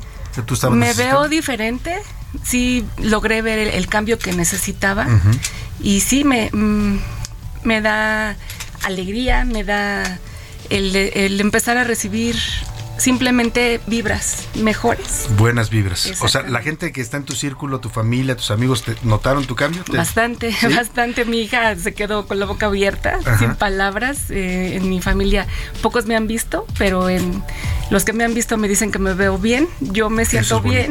eso y las personas que donde trabajo que me han visto también me dicen que me veo diferente, pero que me veo bien y eso me hace sentir segura. Qué bueno, esa, es, esa era esa parte del objetivo. Ma- Mauricio además no solo es el don de gente que tiene, también ha estudiado y se ha preparado y es un coach profesional, es, hace coaching ontológico, por eso también sintieron ustedes esa buena vibra. Yaravit, cuéntanos, Yaravit me decía que su nombre, Yaravit Cadena, es de origen peruano, un bonito nombre, Yaravit. Sí, ya lo vi. Cuéntanos cómo fue tu experiencia ahí con Mauricio y Staff M. Ay, pues me sentí muy halagada. La, desde que llegué me dijeron, usted relájese y disfrute. Y así llegué y estoy disfrutando hasta este momento, sigo disfrutando. Yo llegué con el pelo corto, me lo cortó un poco más. Más todavía. Pero respetó mi identidad, ¿no? Mi, mi ser. Como a y ti lo te que, gusta verte, digamos, ¿no? Sí, eh, con canas y con este estilo. Y entonces sacó eh, como lo radiante de mi cara. Sí, Y sí, se te ve mucha luz en el Tenemos que ver, ¿no? Eh, no nada más, como decía Mauricio, no nada más es cortar el pelo. Porque esto es lo que reflejamos, lo que tenemos. Claro. Entonces la esencia está por dentro, ¿no? Por más que nos sintamos tristes, esto que reflejamos nos hace sentir vivas. Y Vivas. entonces me siento muy, muy jovial Sí. y muy a gusto. Y cuando estaba disfrutando ese baño de esencias y todo, Ajá. Que fue para la cabeza, pero lo sentí desde Hasta el, hasta, el, cerebro, sí. Qué bien, qué y bien. entonces, este, pude disfrutar y me sacó hasta las lágrimas porque es algo, es como la misericordia, dice, la misericordia que Ujú, es algo inmerecido. Y entonces, así llegamos y entonces, así. Gracias, Salvador. Y hoy te ves te espectacular, ¿eh? Yaravit se ve guapísima, de verdad Sí. tiene el pelo corto con unas canas muy muy lindas y te ves te ves muy bien, con unos lentes muy bonitos además. Y ahora también saludo con gusto a Noemí Guadalupe. Noemí, bienvenida también. Muchas gracias. De Salvador. Linda Vista eres tú. Así es. Platícamenos cómo fue tu experiencia. Bueno, en primer lugar quiero agradecer porque eh, efectivamente Mauricio no solamente se enfocó a cortar el cabello. Yo llegué muy deprimida, Sí. llegué mm, en una situación muy difícil y nerviosa. Inclusive le dije que no quería cortarme el cabello y él empezó a terapearme Ajá. y a decirme qué importante era el de querer soltar muchas cosas y el de sentirse diferente. Y, y dice, tú decide lo que quieras que yo te haga. Y yo lo hago y te respeto, pero hay que saber soltar. Eso me hizo de veras llegar hasta las lágrimas porque dije, sí, tengo que soltar todo lo que traigo y tengo que tener un cambio, un cambio de actitud, no solamente por mí, sino por la gente que me rodea, principalmente mi familia, mis amigos, mis compañeros de trabajo y yo misma, porque siempre he dicho que nadie puede dar lo que no tiene. Exacto. Y si yo no tengo un poquito de amor hacia mí, no lo voy a reflejar hacia los demás. El, el amor empieza por nosotros mismos, ¿no? Y qué bueno que tú lo estés reencontrando y que hayas soltado esas cosas que a veces vamos cargando en la vida, ¿no? Y hay que, hay que ir soltando, hay que ir haciéndonos más ligera la vida. Me da gusto verlas a las tres, me da gusto verlas aquí. El tiempo se nos está acabando y quiero agradecerles a las tres por, por estar aquí, por compartir su experiencia. Ahora en redes sociales, en arroba ese Soto, le vamos a compartir el antes y el después de cada una de ellas, de Patricia, de Yaravid y de Noemí Guadalupe. Y Mauricio, gracias por tu generosidad. Salvador, eh, es un gusto y me quedé pensando en nosotros los caballeros, fíjate. Se acerca el Día del Padre. Ah, bueno, pues ya haremos una Ya- ya para los algo, papás ¿te de a la una. Sí, Ya la vamos, la vamos preparando. Gracias a las tres, gracias, a todo nuestro gracias. público por habernos acompañado a lo largo de esta semana. Les deseo que tenga un excelente fin de semana. Descanse, relájese. Aquí nos encontramos el lunes a la una. Por hoy termina a la una con Salvador García Soto. El espacio que te escucha, acompaña e informa. A la una. Con Salvador García Soto.